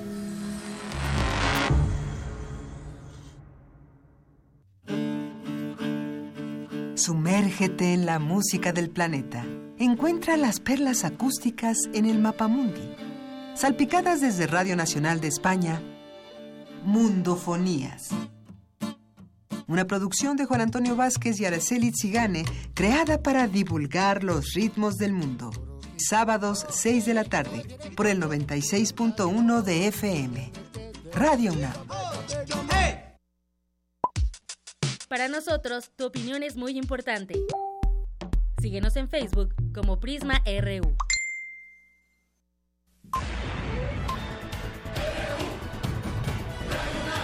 Prisma RU.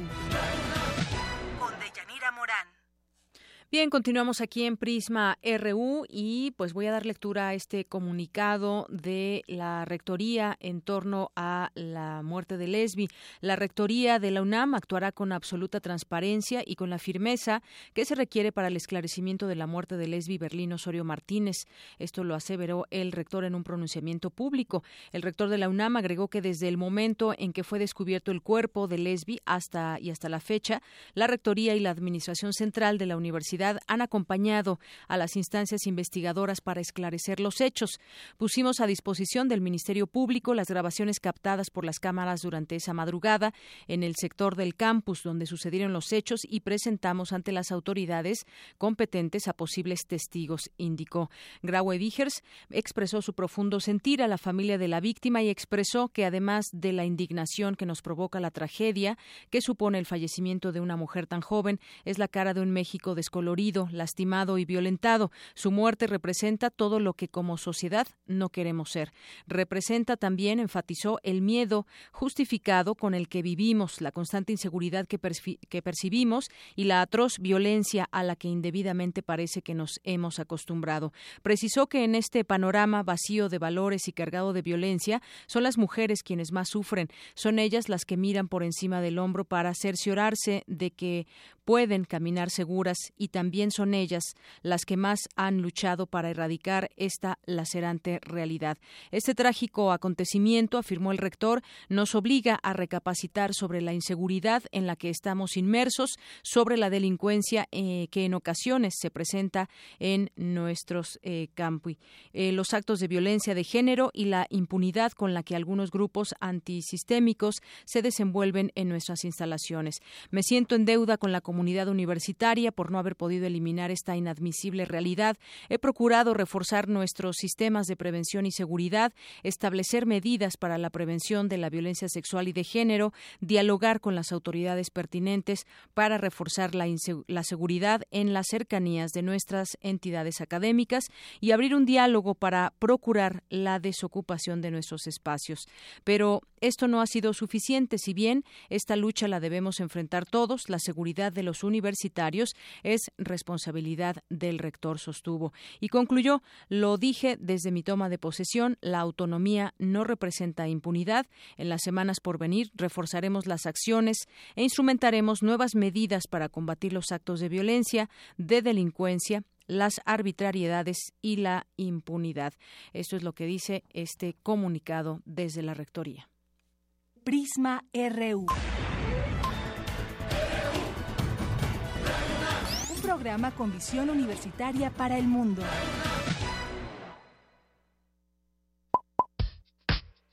Queremos conocer tu opinión. Síguenos en Twitter como arroba PrismaRU. Continuamos también y queremos enviar saludos a quienes nos están siguiendo y escribiendo por Twitter en arroba prisma.ru. Mario de Jesús, que siempre nos escucha. Gracias por estar con nosotros. También le mandamos un saludo allá a los amigos de Museo del Quijote que nos han dado un tuit, esta entrevista que realizamos hace unos momentos. También Andrea González, que nos dice, como siempre, excelente inicio de programa. Hugo Delgado también nos escribe, el Zarco y Quetecuani, que nos, eh, nos hace algunos comentarios aquí. Lice Melino también nos escribe por aquí, Felipe López, Andrea González, José Luis Sánchez, Eduardo Sánchez Acosta, eh, también a Eneo, a la Eneo UNAM. Eh, nos escribe también que le gustó mucho la mesa y que Tecuani, eh, que platicábamos con los migrantes. Lil Morado y también nos dice aquí que pueden enviar los migrantes su, su resumen y nos manda una página. José Luis Sánchez también muchos saludos. Son las dos con diez minutos. Vamos antes a la entrevista vamos a la entrevista porque les habíamos platicado sobre esta cifra que nos llamó la atención de cuánto ganan los bancos por cobro de comisiones y que se daba a conocer desde la Conducef que son 143 mil millones de pesos por cobro de comisiones. Cada vez que usted va al banco, si no es de su banco y demás, pues le cobran ahí alguna comisión. Y para platicar de ese tema ya tengo en la línea telefónica a Mario Di Constanzo, el es titular de la Comisión Nacional para la Protección y Defensa de los Usuarios de Servicios Financieros, la Conducef, que ¿Qué tal, Mario Di Constanzo? Bienvenido, buenas tardes. Buenas tardes, Deyanira. Un saludo a ti y a todo tu auditorio. Gracias. Bueno, pues platíquenos sobre esta esta cifra, cómo es que pues no podría decir no hay que hacerle ganar tanto a los bancos, sino cómo podemos ahorrarnos esos pesos los usuarios de, las distintas instituciones bancarias, porque efectivamente pues es una una eh, sumadas todas estas comisiones, pues dan esta cantidad que reveló usted desde la Conducef. Así es, mira, eh, precisamente durante la semana dimos a conocer esta cifra y dimos a conocer el catálogo de productos y servicios financieros, que es un eh, catálogo, que es un inventario eh, que tiene la Conducef de todos los productos y servicios financieros que existen en la economía mexicana, en el sistema financiero. Ahora, esto lo hacemos con el objeto de que la gente conozca, sepa y pueda comparar aquellas, aquellos productos con sus diferentes comisiones, pues para que se elijan en todo caso los que menos comisiones tienen o por ejemplo que tengamos la precaución en el caso de las tarjetas de crédito eh, pues de liquidar eh, todo eh, el pago mínimo o el pago total para que no nos queden esos pesos o esos pesos de piquitos que de repente nos quedan y que genera por ejemplo comisión por gastos de cobranza o eh, el aplicar eh, la tasa de interés sobre el saldo que debíamos y no sobre lo que quedamos a deber. Esto, esto se hace precisamente para que la gente pueda comparar. Y sí nos llama la atención eh, que en el caso de los bancos es el sector pues que más comisiones tiene registradas y que más comisiones tiene asociadas a un producto. En el caso de la banca múltiple en México hay 1.187 productos eh, registrados con algún tipo de comisión y son 4.916 comisiones registradas. Si sacamos un promedio, pues nos da que eh, a cuatro comisiones en promedio por producto registrado.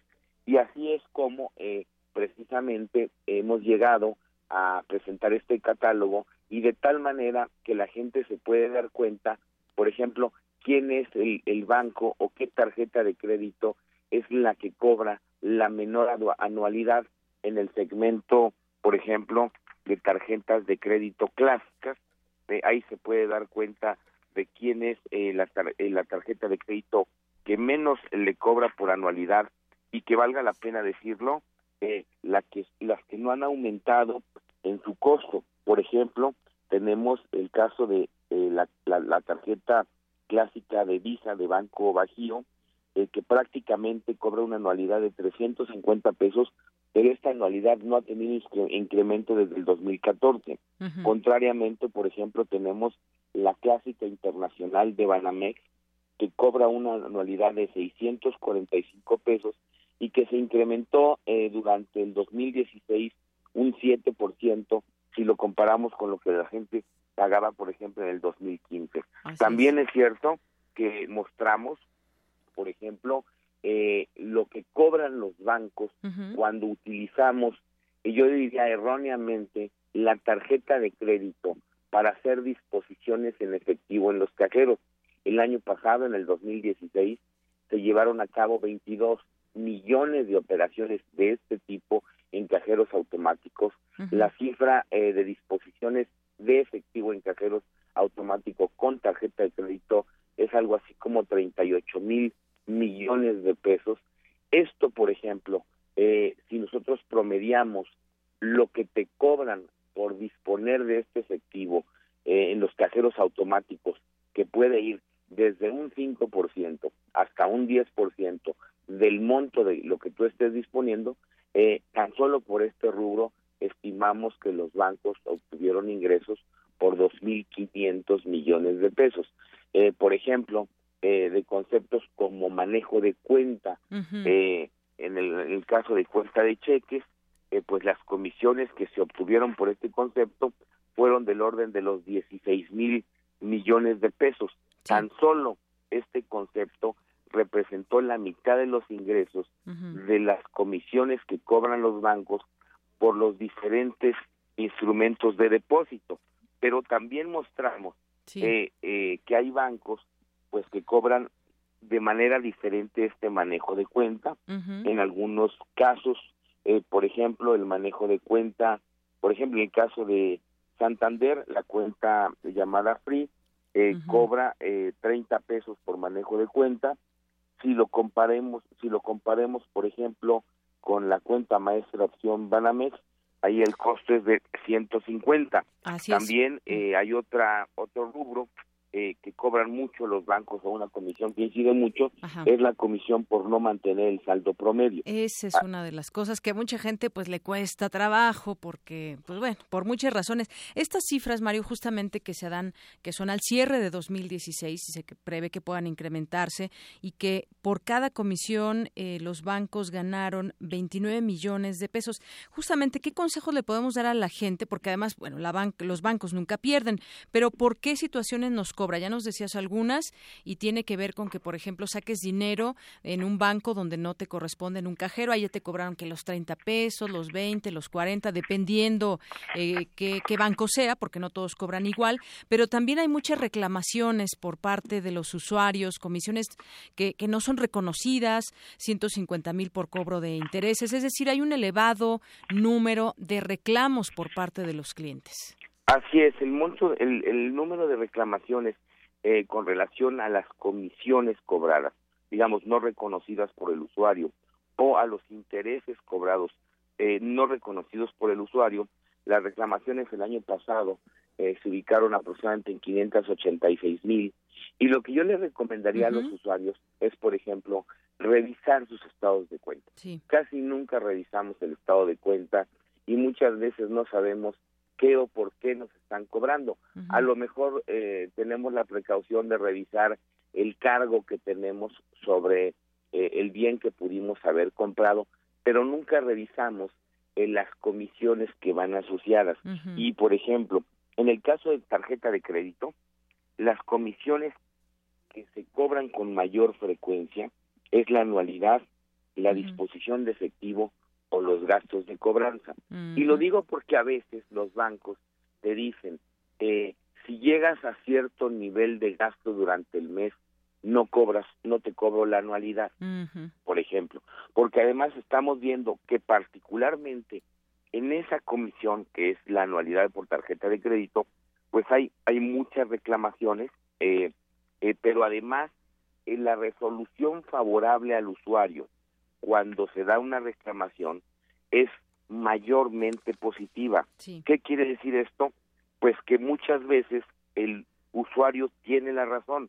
Mira, por ejemplo, en el caso de BBVA Bancomer, el año pasado tuvo 213.072 reclamos. Por eh, las comisiones no reconocidas, que eh, fundamentalmente eh, aquí está metida la anualidad de la tarjeta de crédito. Claro, y hay que decirlo, ese tema de las de las tarjetas de crédito, híjole, es, es un arma de doble filo porque por una parte puedes sacar del apuro porque te dan crédito, de momento tienes dinero, pero después vienen intereses si te retrasas, si te atrasas en los pagos y muchas otras cosas. Yo creo que pues hay que pensar dos veces también cuando queremos sacar una tarjeta de crédito o hay quienes preferimos decir, bueno, pues eh, mejor me gasto lo que tengo, no, no quiero un crédito porque de pronto pues puede suceder que no sepamos usar la tarjeta y sobregiremos y tengamos que pagar muchas, muchas cosas. Eso también puede ser un, consejo que cada quien debe de llevar sus gastos y, ser muy ordenado en ese sentido, si no, con una tarjeta de crédito o varias nos podemos sobregirar y, y perder. Desde luego, el principio fundamental es pues hacer un presupuesto y no exceder este presupuesto, eh, llevar un control de nuestros ingresos, de nuestros gastos y hacernos a la idea de que la tarjeta de crédito pues es un dinero que vamos a tener que pagar eh, eventualmente en un futuro. Lo que sí, por ejemplo, recomiendo es que si vamos a requerir un crédito, comparemos lo que tú comentabas, por ejemplo, en este momento hasta a, a diciembre de 2016, en promedio, la tasa de interés promedio de las tarjetas de crédito eh, fue de 42.20% en promedio. Por ejemplo, el crédito de nómina eh, en promedio tuvo una tasa de 23.5%. Sí. Eh, ¿Qué quiere decir esto? Que a lo mejor a veces nos conviene, si de veras vamos a requerir un crédito porque tenemos algún tipo de problema de liquidez, bueno, primero es utilizar este crédito pues para pagar nuestros pasivos. Pero en segundo lugar, pues a lo mejor nos conviene más solicitar un crédito de nómina que financiarnos con la con la tarjeta de crédito por el costo de las tasas que aquí estamos viendo. Pues nosotros les recomendamos también que conozcan la página de Conducef y que ahí también hay varios teléfonos. Si tienen duda, hablen y por favor, pues no se no se endroguen con los bancos y cualquier queja, pues también hay que darle seguimiento. Muchas personas pues eh, dicen dónde puedo reclamar. Bueno, pues ahí está eh, la Conducef que les puede ayudar en, eh, a dar este acompañamiento con las diversas instituciones bancarias. Es conducef.gov.mx. Así es, o el centro de atención telefónica 01800 999 8080, donde también podemos atender sus dudas y canalizarlos a alguna delegación, en todo caso para levantar alguna queja. Muy bien, pues Mario Di Constanzo, muchas gracias. Al contrario, muy buen sábado, un muy buen viernes a ti y a todos Gracias, buenas tardes, el titular de la Comisión Nacional para la Protección y Defensa de los Usuarios, la CONDUCEF.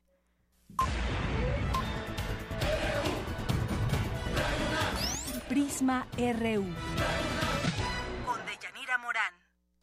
Bueno, y continuamos. Ahora hay un tema que queremos platicar con Laura Ballesteros. Ella es subsecretaria de Planeación de la Secretaría de Movilidad de la Ciudad de México. ¿Qué tal, Laura? Buenas tardes. ¿Qué tal, Deyanira? Muy buena tarde. Qué gusto saludarte a ti y a auditorio. Igualmente. Oye, pues queremos platicar contigo sobre ese tema, la revista y verificación que serán obligatorias ya para finales tal vez de 2017, principios de 2018, para los autos aquí en la Ciudad de México. ¿De qué se trata esta revista o de esta verificación que tendrán que, a la cual tendrán que someterse los automovilistas, sus carros, por supuesto?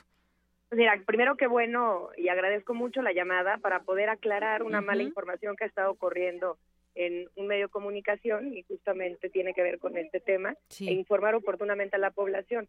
No hay ninguna revisión vehicular en seguridad vial que se vaya a realizar a vehículos, eh, mucho menos en la verificación, en este 2017 y 2018 te doy un poco de contexto, pero primero, digamos, para darle la tranquilidad a las, a las personas en la ciudad. Sí, porque muchos de pronto se preguntaron eso, ¿cómo va a estar eso de los automóviles? Qué bueno que se aclara. Cuéntanos en qué sentido va entonces la información. Que sí. Mira, la Ciudad de México publicó su primer programa de seguridad vial este miércoles.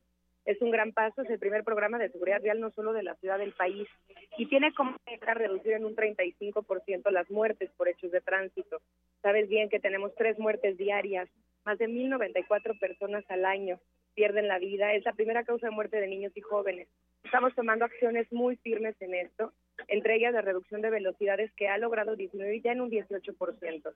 Este programa recupera las prácticas que ya están siendo instaladas nuevas y trae acciones de corto, mediano y de largo plazo.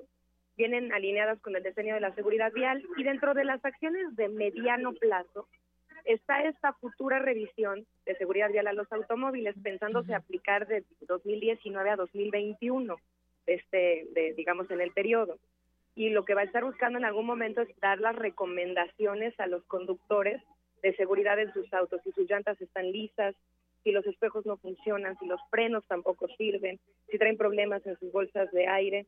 Es decir, esto nos va a ayudar a seguir salvando vidas. Siempre hay una costumbre, sobre todo en las familias mexicanas, cuando van a salir de carretera, y lo debes de, también de recordar muy bien, siempre hay estas recomendaciones de revisar sus vehículos, ¿no? Bueno, ¿por qué no revisarlos también cuando circulamos en la ciudad? Es importante que un vehículo que normalmente el 2% de los accidentes de la ciudad es porque un vehículo está en malas condiciones, tenga las mejores, pero no es un programa que se vaya a realizar ahora, es para mediano plazo, 2019-2021 aproximadamente, y lo que sí vamos a hacer ahora son 10 acciones de alto impacto, entre ellas el examen para conducir, para poder llegar directamente a ese 35% de, de muertes menos. Así es. Entonces no es un, algo obligatorio en ese momento ni se prevé para esta, estas fechas que se había dicho. Es importante saber que debe haber una verificación porque hablemos de no solamente del transporte público sino también de los automóviles, cómo están sus llantas, la carrocería, muchas cosas, los frenos que como tú dices solamente llevamos el carro cuando cuando salimos a carretera, pero qué pasa cuando circulamos en la Ciudad de México, en áreas también donde se puede ir hasta 80 kilómetros por hora como periférico, viaducto también pues deben estar en buenas condiciones. Así es, y justamente es para seguir salvando vidas. Al final del día, en esta ciudad no hay una sola persona que no tenga al menos un conocido que haya perdido la vida por hechos de tránsito.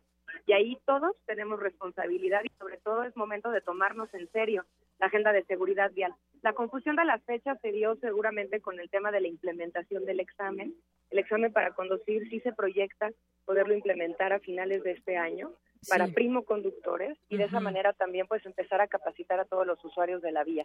Eh, este específicamente, insisto, no se aplica en la ciudad va a ser un programa que se proyecta para 2019 y 2021, incluso para que lo pueda considerar la siguiente administración.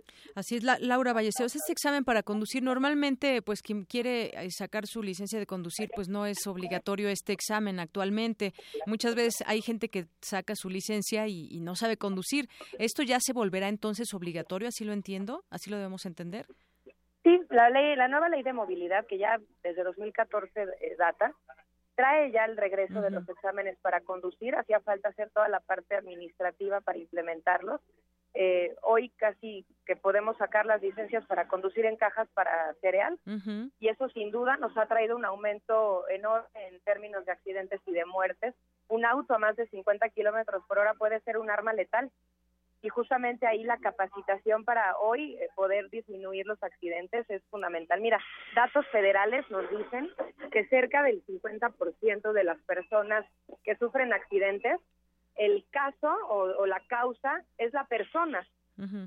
Estos son datos federales. Entonces, esto quiere decir que si logramos también empezar a capacitar a las personas, directamente vamos a impactar. Esas 10 acciones que el gobierno está tomando para salvar vidas y que van a ser nuestra responsabilidad de aquí a que se acabe la administración del doctor Miguel Ángel Mancera, cumplen tres características de Yanira. La primera es que sean de, de, bajo costo. La ciudad no puede seguir despilfarrando dinero y hay que cuidar también la economía familiar. Número dos, tienen que ser de, ay perdón, es que estoy en el metrobús. Número dos, tienen que ser también de rápida implementación, porque no hay eh, tiempo que perder, ¿no? Tres muertes diarias hablan de un dato. Y número tres, tienen que ser también eh, de alto impacto para reducir las muertes. Los exámenes es una de estas medidas. E insisto, esperamos que antes de que acabe el año se puedan introducir, que además es un tema muy pedido también ya por las por los capitalinos. Y, bueno, sí, me parece muy bien este examen para conducir. Vamos a ver también cómo se va ya implementando. Entonces, vas en el Metrobús. ¿Qué me cuentas del Metrobús? ¿Qué línea es, Laura? Estoy en la línea 1. Ah, la, de insurgentes. En hora pico, entonces, bueno. Híjole. bueno, pero qué, qué bueno que qué bueno que te metas al Metrobús porque así también pues ves de, de en persona lo, lo, lo, que sucede, las mejoras que hacen falta o lo que funciona bien. En fin, qué bueno que ojalá que más funcionarios se sumen y utilicen el, el transporte público. Muchas gracias. No, mira, la verdad soy usuaria de transporte público desde hace ya más de 15 años. Desde que estaba en, en la escuela tocó estudiar y trabajar y bueno, pues ahí había que que ser lo más eficiente posible. El transporte público en la ciudad tiene, por supuesto, muchos eh, retos que superar. Eh, sin embargo, se está haciendo un trabajo importante en Metrobús, eh, en mantenimientos también para el Metro Ecobici. Creo que hay una red ya importante que cubre ciertos trayectos. Sí. Y, bueno, claro que también nos metemos para ver lo que sigue fallando, ¿no?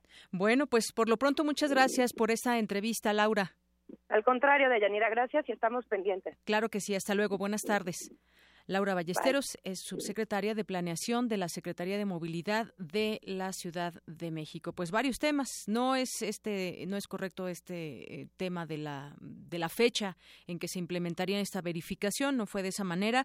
Y, eh, pero pues bueno, está positivo destacarlo del examen para conducir. ¿Cuántos de ustedes que nos están escuchando tienen tienen licencia de manejar sin haber hecho un examen para ver si realmente comprobar si saben manejar o no. Yo le puedo decir que tengo mi, mi licencia y nunca me pidieron hacer un examen y no es porque uno dé dinero no, eso no tiene que ver, sino que no se ha implementado ese examen hasta ahora. Ya está en la ley, pues ojalá, ojalá que de verdad la gente aprenda a manejar y también a respetar las señales de tránsito, porque a veces de qué sirve empezar a manejar o saber manejar si no sabe uno qué significan las señales de tránsito. Bueno, y hablando también de temas de la Ciudad de México, del transporte y ahora que se prevén también el día de hoy, eh, no inundaciones, lluvias, lluvias, lluvias, pero ya tenemos en la línea telefónica Miguel Miguel Ricaño Escobar. Él es director de Fortalecimiento Institucional del Sistema de Aguas de la Ciudad de México. ¿Qué tal, Miguel Ricaño? Buenas tardes. Buenas tardes, muchas gracias por esta llamada y a la orden. Oiga, pues cuéntenos, ¿por qué hubo inundación en varios puntos de la ciudad? Sabemos que llovió, llovió fuerte en, en el sur sobre todo, pero ¿cuáles son las condiciones del drenaje para pues hacer frente a la temporada de lluvias que apenas viene lo bueno? Bueno, pues mire, aquí la primera consideración es que llovieron 59.18 milímetros en una hora escasa con 10 minutos.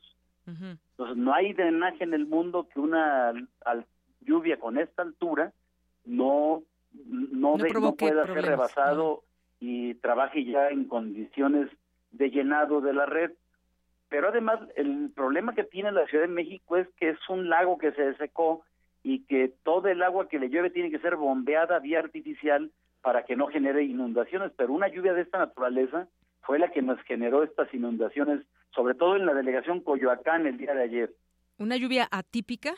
No, pero no porque estaba ah, prevista. Una lluvia típica que no se es cuando fuera de temporada no está prevista, una lluvia no está considerada, pero esta no, es una lluvia de, de muy alto nivel pero ya estaba anunciada, el pronóstico meteorológico nos había alertado sobre que esto puede ser y nos alerta que el día de hoy pudiera repetirse, así es que estaba preparada la ciudad para esta lluvia, pero no podemos decir que no puede haber afectaciones porque fue una lluvia torrencial acompañada de granizo. O sea, estamos eh, preparados, digamos, pero pues hay cuestiones que pueden ser rebasadas y en, en este sentido pues se crean estas inundaciones. Para el día de hoy hay algún operativo especial, se prevén también lluvias.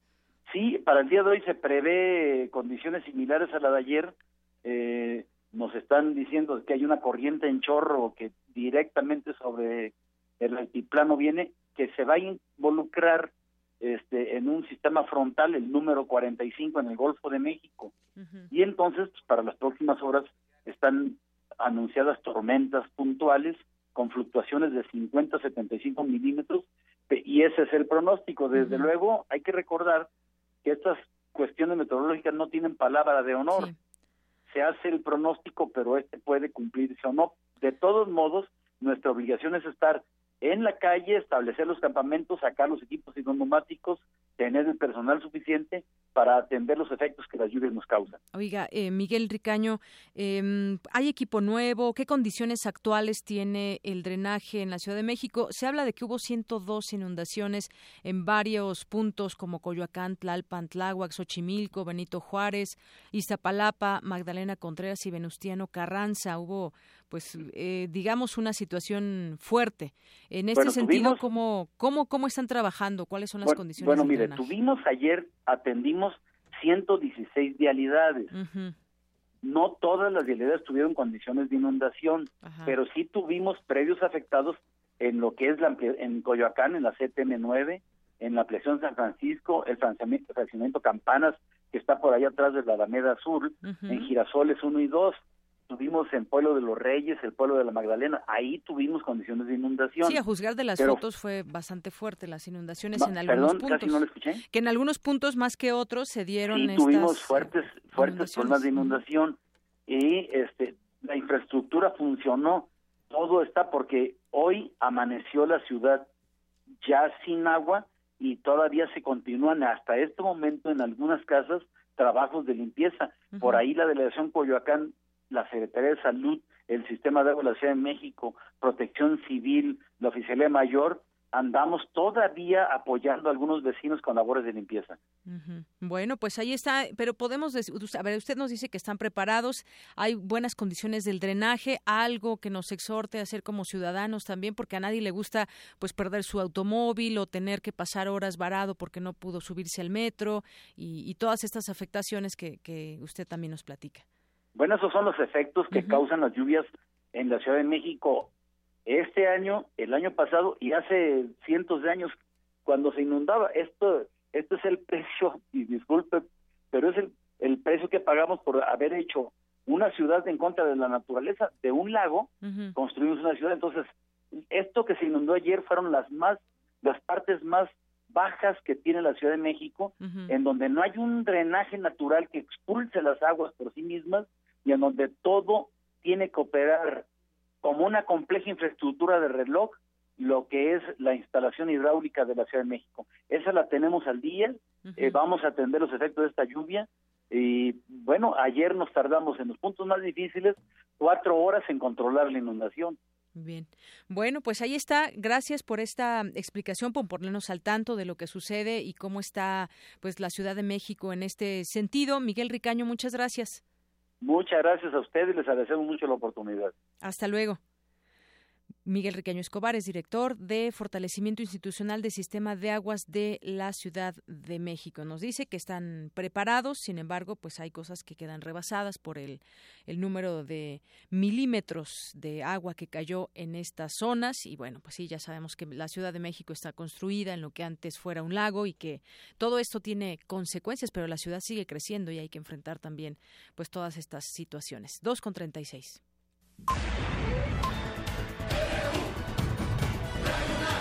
Prisma RU. Con Deyanira Morán. Para nosotros, tu opinión es muy importante. Síguenos en Facebook como Prisma RU. Global RU. ¿Qué tal, Eric? ¿A ti no te agarraron por sorpresa las inundaciones? no, afortunadamente no, pero sí por donde donde vivo este, se puso algo algo serio el asunto. Algo rudo. Bueno, pues ¿qué nos tienes en lo internacional, Eric? Buenas tardes. Buenas tardes, Yanira. Hoy tenemos mucha mucha información internacional, sobre todo con lo que va a suceder en Francia este domingo, pero por lo mientras vamos a escuchar nuestras breves internacionales. Con el lema Libertad, Igualdad y Fraternidad, la organización ambientalista Greenpeace desplegó una megamanta en la Torre Eiffel en contra de la candidata ultraderechista Marine Le Pen. Corea del Norte acusó este viernes a la agencia de inteligencia estadounidense CIA de conspirar junto a Corea del Sur para asesinar con sustancias químicas a su líder Kim Jong-un.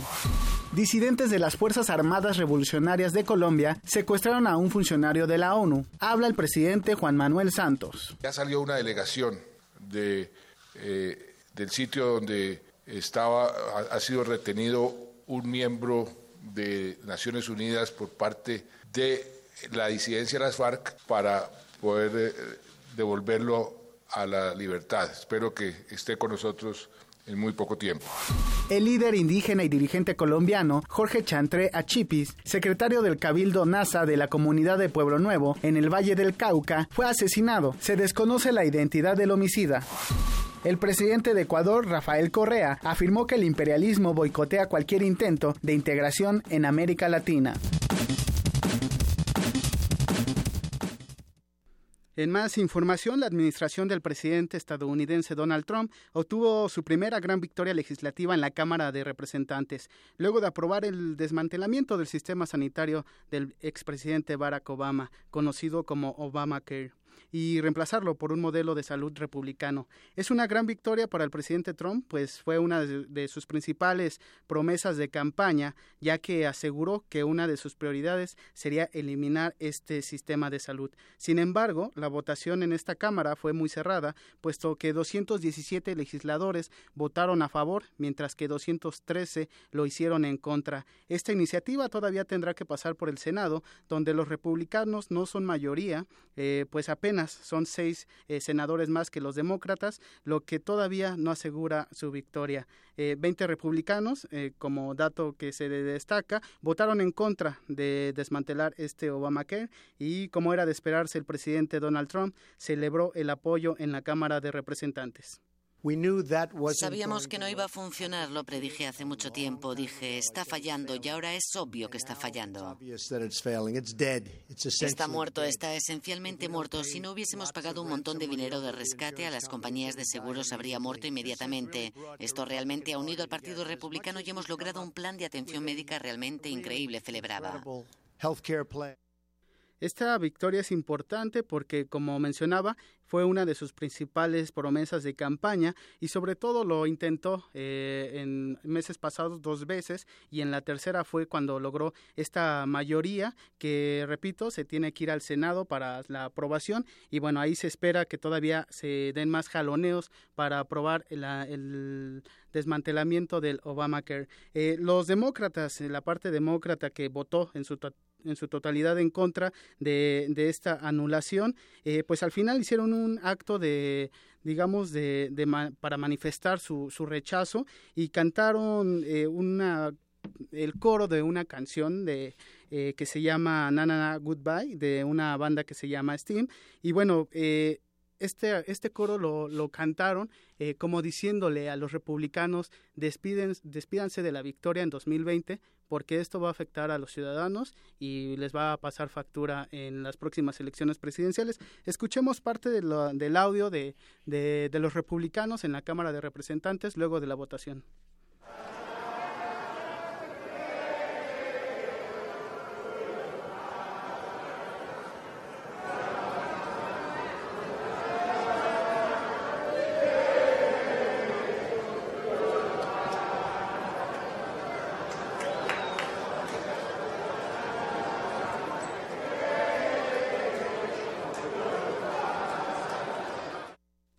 Ahí escuchábamos parte de este, esta canción eh, improvisada por parte de los demócratas y que, repito, mostró, mostró el rechazo de, de, esa bancada en cuanto a la aprobación para desmantelar el Obamacare. Ya que hablamos de este tema y del expresidente Barack Obama, eh, él mandó un mensaje de apoyo a la campaña del centrista Emmanuel Macron y pidió a los franceses apoyar a ese candidato independiente en el balotaje de este domingo. Escuchemos las palabras de Barack Obama que publicó en Twitter. Sé que afrontan muchos desafíos. Quiero que todos mis amigos en Francia sepan cuánto apuesto por su éxito. Por lo importante que es esta elección, también quiero que sepan que apoyo a Emmanuel Macron para que los guíe. El día de hoy la agencia AFP o Agencia Francesa de Prensa publicó las recientes encuestas que le dan una gran ventaja a Emmanuel Macron, le dan un 62% contra un 38% de la ultraderechista Marine Le Pen y también destaca que uno de, de cada cuatro franceses no votará este domingo. Mm. Desde luego Bruselas y la Unión Europea están atentos a estos resultados, puesto que es importante una victoria del centrista para pues que no haya intenciones de que Francia salga de esta organización continental, que si así pasa, pues sería un duro golpe después del Brexit. Así es, si, si funcionan bien allá las encuestas, todo indica que Emmanuel Legrón va a ganar, porque ya ves que en otros lados no funcionan las encuestas, eh, como en México, ¿no? Sí. Pero bueno, todo indica que podría ganar según los sondeos, las últimas encuestas allá en Francia. Sí, y el lunes, por supuesto, tendremos los resultados aquí en Global RU. Y bueno, en otra información, desde hace 28 años en la Casa Blanca se celebra el, la conmemoración de la batalla del 5 de mayo, que es como una especie de celebrar a México, es equivalente, por así decirlo, esa, esa celebración con el 16 de septiembre. Y, y, bueno, pues es la primera vez que se celebra o se conmemora el 4 de mayo y no el 5. Y no se hizo en la Casa Blanca, sino se hizo en, se realizó en un salón que está junto a esta. Eh, el año pasado, por ejemplo, Barack Obama invitó a 500, a 500 personas y estuvo presente, pues además del tradicional mariachi, estuvieron eh, varias bandas mexicanas tocando y ahora pues solamente hubo 150 invitados. Donald Trump no asistió, sí estuvo el vicepresidente Mike Pence y bueno, dio unas breves palabras en español. Escuchemos lo que dijo Pence. Well, buenos tardes a todos and feliz casi cinco de mayo. Pues ahí se, escuchaba. Buenas tardes a todos. y la verdad es que fue un, una celebración muy, muy triste la que organizó eh, la administración de Donald Trump. Y bueno, esto muestra, eh, pues, digamos, lo que podría sentir, ¿no? Por, por México, por la cultura mexicana. que no la verdad no le dio mucha importancia. Así es. Bueno. Ya veremos qué, qué pasa, ¿no? En Muy los bien, siguientes días. Y el lunes tendremos toda la información de estas elecciones en Francia, que son muy importantes para, para Europa. Muy bien, pues muchas gracias, Eric. Buenas tardes. Buenas tardes. Melomanía RU Bueno, ya estamos en Melomanía RU con Dulce Wet, como todos los viernes. Bienvenida, Dulce. Muchísimas gracias. De Yanira, audiencia melómana de Prisma RU y todo el equipo. Bueno, pues son conciertos lo que tenemos en puerta y los conciertos son dos conciertos mañana. Uno, como ya estamos habituados, en el MUAC, en el auditorio del MUAC. Y el segundo, mañana mismo, a las 7 de la noche, con un trío de percusiones mexicano femenino, que yo creo que pues, es el único femenino. Y además yo estoy muy orgullosa de ese trío, no solo porque me encanta ir a sus conciertos, Barra Libre se llama y abre camarísima. Ahorita escucharemos las dos invitaciones que te parece ligadas. Primero a Fernando Domínguez hablando de Duplum Dúo, de esos conciertos en el MOAC. Mañana todo Em, digamos, gira en torno a la obra de Joao Pedro Oliveira, este concierto que ellos organizan. Joao Pedro Oliveira es un compositor eh, portugués que ahora ya está dando clases, bueno, tanto en Estados Unidos como en Brasil, y que eh, fue muy premiado primero como maestro académico, digamos, en esto de la música clásica, y después se metió muy seriamente a estudiar la electroacústica y también ha sido grandemente aclamado y premiado y becado y tiene residencias en todo el mundo por este gran trabajo que hace. Entonces ellos van a tocar tres obras de él y después otras dos obras latinoamericanas. ¿Qué tal si escuchamos? y no se olviden que después va una chica hablando de barra libre, dos de las percusionistas son inclusive eh, eh, su examen de licenciatura tuvieron mención honorífica, una de la Superior de Música de aquí de Limba y otra del Conservatorio de las Rosas de Michoacán. Escuchémosla. Adelante.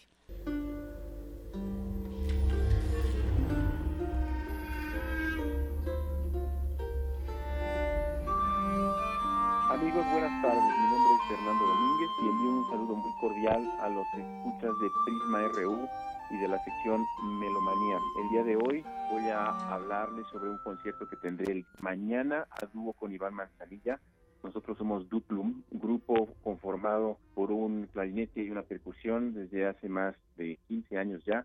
Y el día de mañana, en el ciclo de música contemporánea del MUAC, el Museo Universitario de Arte Contemporáneo, a las 12.30, mañana sábado 6 de mayo, presentaremos un programa de un compositor portugués João Pedro Oliveira, uno de los compositores más premiados a nivel mundial en el ámbito de la música electroacústica, es decir, las obras que combinan a un instrumentista en vivo y sonidos pregrabados. De tal suerte que hemos elegido tres obras muy representativas de su repertorio para el concierto del día de mañana.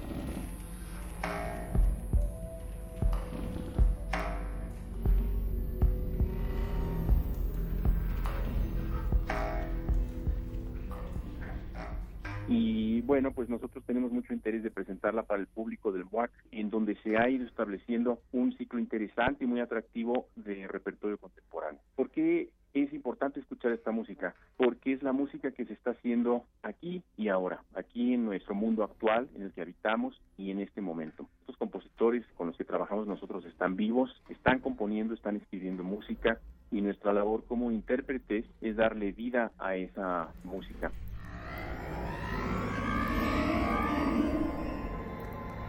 Y es una buena oportunidad para ver además instrumentos que creo yo que son poco usuales, sobre todo en la percusión. Vamos a utilizar gongs, vamos a utilizar una marimba, un vibráfono, una serie de tambores de distintos tamaños.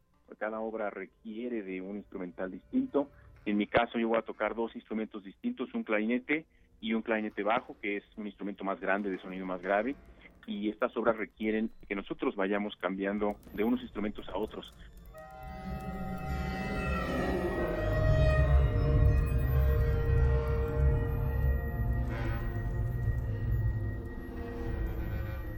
Por supuesto, consideramos que un concierto tiene que estar hecho por dos elementos, quien está tocando y quien está escuchando. Por eso es importante que la mayor parte del público interesado venga a acompañarnos mañana. No se van a arrepentir. Somos Duplum, Iván Manzanilla, Fernando Domínguez. Mañana, sábado 6 de mayo, los esperamos en el auditorio del Museo Universitario de Arte Contemporáneo.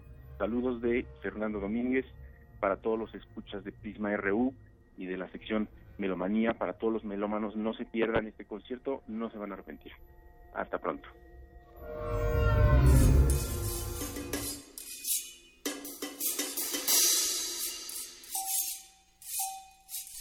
¿Qué tal? Muy buenas tardes, amigos melómanos de Prisma RU. Les habla Nidia Cisneros Chávez. En esta ocasión quiero invitarlos para que el día de mañana a las 7 de la noche vayan al Festival Camarísima, este importantísimo festival de música que se va a presentar en el Auditorio Blas Galindo a las 7 de la noche en el Centro Nacional de las Artes.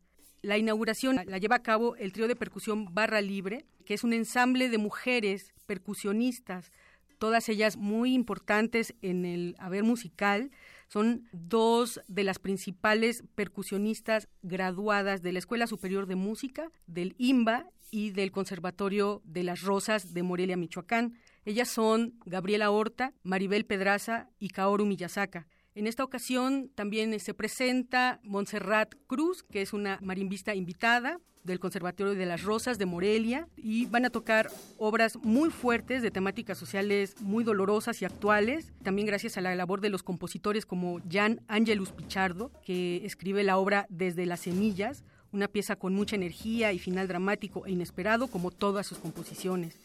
En contraste, tocarán piezas sutiles como la que da el nombre al espectáculo, Trazos de Luz, de Annalise Sánchez, compositora mexicana, que escribió la obra especialmente para el trío de percusión Barra Libre. Hay otras cuatro piezas más, entre ellas la de Maurice Ravel, Pavana para una niña difunta, con arreglos muy al estilo de Barra Libre para trío de percusión. No se olviden, la cita es mañana, sábado 6 de mayo, a las 19 horas, en el auditorio Blas Galindo del Centro Nacional de las Artes. La entrada es de 120 pesos con los descuentos habituales y los esperamos con los brazos abiertos. No se arrepentirán.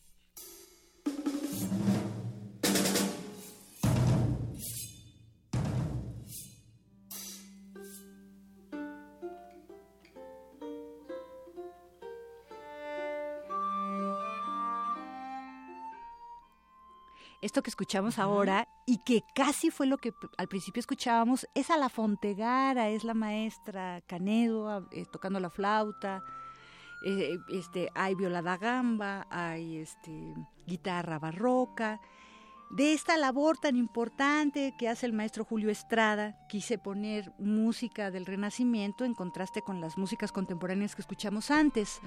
Los comentarios que nos hizo la maestra para Barra Libre estaban acompañados de la música de Gian Angelos Pichardo, de quien se estrena otra obra. Él perdió a su mamá y ha perdido a seres queridos, entonces creo que la gente que tiene como cercanía con la muerte eh, valora la vida de otra manera después y entonces se pone en un estado como de mucha intensidad a expresar un poco quizás el resultado de esa experiencia, ¿no? De los que quedamos, ¿no? A crear Exacto. Desde ese entonces es por eso hablaba la chica que bueno, serán experiencias fuertes, pero quisiera cerrar esta intervención de melomanía con lo que está sucediendo en el MUCA, la exposición encuentro del estado del arte, de la creación artística del arte en la UNAM. Ustedes recordarán que la semana pasada ya había hablado de esto y había mencionado todos los conciertos que se suceden y no quisiera que dejáramos de tener esta sección porque todos los días están habiendo cosas. De hecho, hoy mismo tocó el ensamble La Camerata Melancolía y a, las 3, a las 4 de la tarde, perdón, de 4 a 6, hay un encuentro de arte, El Proceso Creativo, que estará Rita Elder y Art. Pero ya el martes 9 hay un laboratorio de creación de danza butó y modelaje al desnudo a las 9 de la mañana, a las 11 de 11 a 2 de la tarde, perdón, el martes 9, y también en la en la tarde con Julio Estrada y Javier Bracho el encuentro de arte investigador creador de arte, ¿no? Y aquí pues quieren abordar el asunto de la figura mítica del creador que puede ser insuficiente cuando ciencias, ingenierías y humanidades provocan aperturas inéditas y con estas interrogantes para la imaginación y el conocimiento del proceso creativo. Es que el, encuentro con Javier Bracho, él es matemático, entonces habrá un doctor en música y musicología, que es Julio Estrada, pero también con Javier y también estará otra Vicente Quirarte, que lo conocemos bien, doctor en literatura mexicana, y Felipe Ramírez Peña, licenciado en historia. Entonces van a, platicar de estos retos, ¿no? Porque el mismo Julio tiene un sistema de composición que se llama continuo y tiene, está muy ligado a las matemáticas. El jueves 11 tendremos el laboratorio de creación musical, imaginar en música e interactuar con otras artes. Estará eh, eh, Julio Estrada, Itziar Fadrique, Mari Carmen Grau, Graue, perdón, Nonis Prado, Luis Morales Nieto, David Ramos, Eduardo Aguilar, Adrián Bracho. Y después, de 16 a 18, David Huerta y Rafael Mondragón estará en, este pues en este diálogo entre un experto de literatura y un acérrimo estudioso de su propia voz, también teniendo y el viernes que entra, que estaremos nosotros, antes de Prisma RU, estará precisamente La Fontegara en otro laboratorio de interpretación musical. Entonces, por eso la estamos escuchando. Muy bien. Por favor, este todo esto es gratis, se hace en el MUCA, al lado de Rectoría, en, allá en Ciudad Universitaria. La Facultad de Arquitectura. Exactamente, vale mucho la pena. Eh, echarse también una vueltecita alguno de estos días para que disfrutemos un poco de sobre todo esta reflexión acerca de la creación artística en la UNAM. Muy bien, pues ahí las invitaciones de Dulce Wet. Muchas gracias, Dulce. ¿De qué? Hasta luego. Un placer. Hasta el próximo viernes. Zarpazo RU.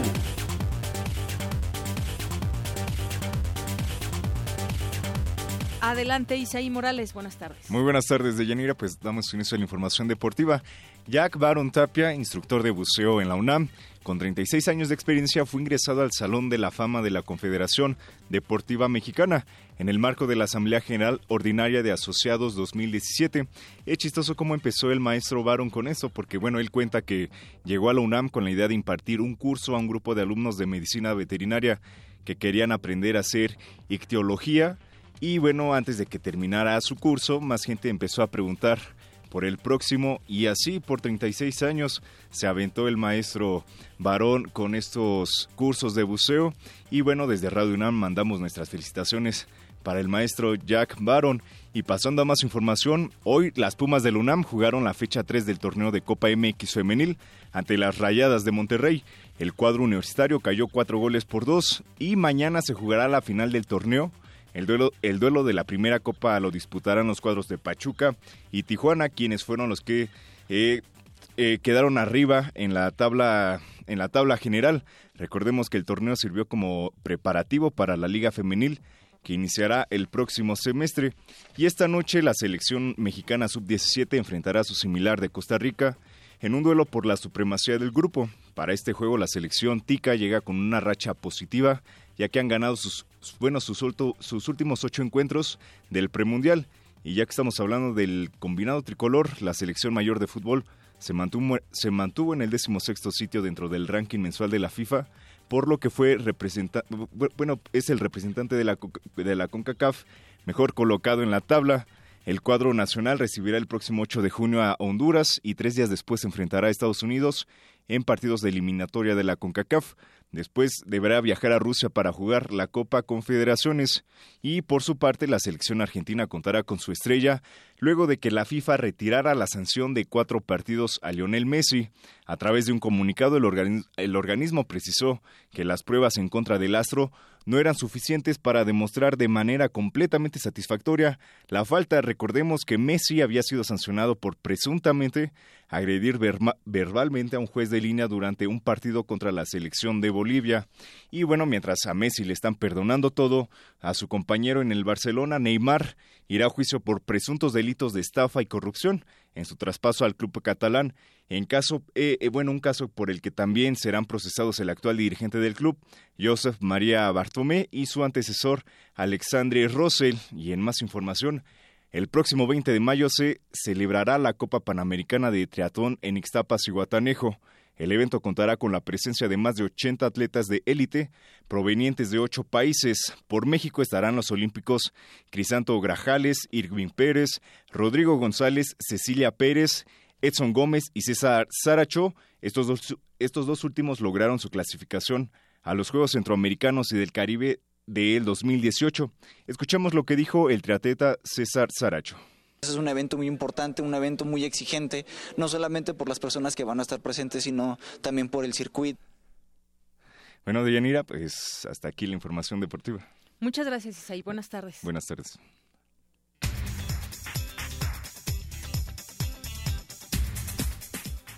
Nos vamos al resumen final con Cindy Pérez Ramírez. Adelante, Cindy, buenas tardes. Hola, muy buenas tardes, Deyanira.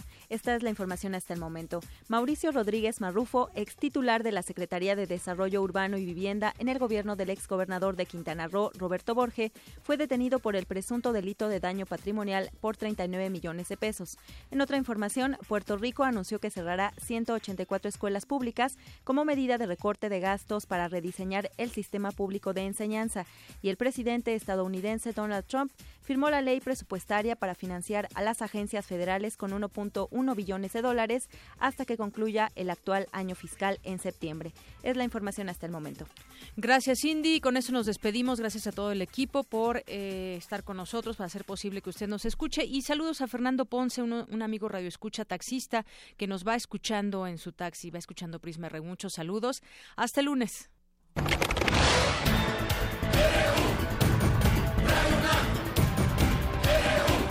Prisma RU, los perfiles del acontecer universitario de México y el mundo en una frecuencia. De lunes a viernes, de una a 3 de la tarde.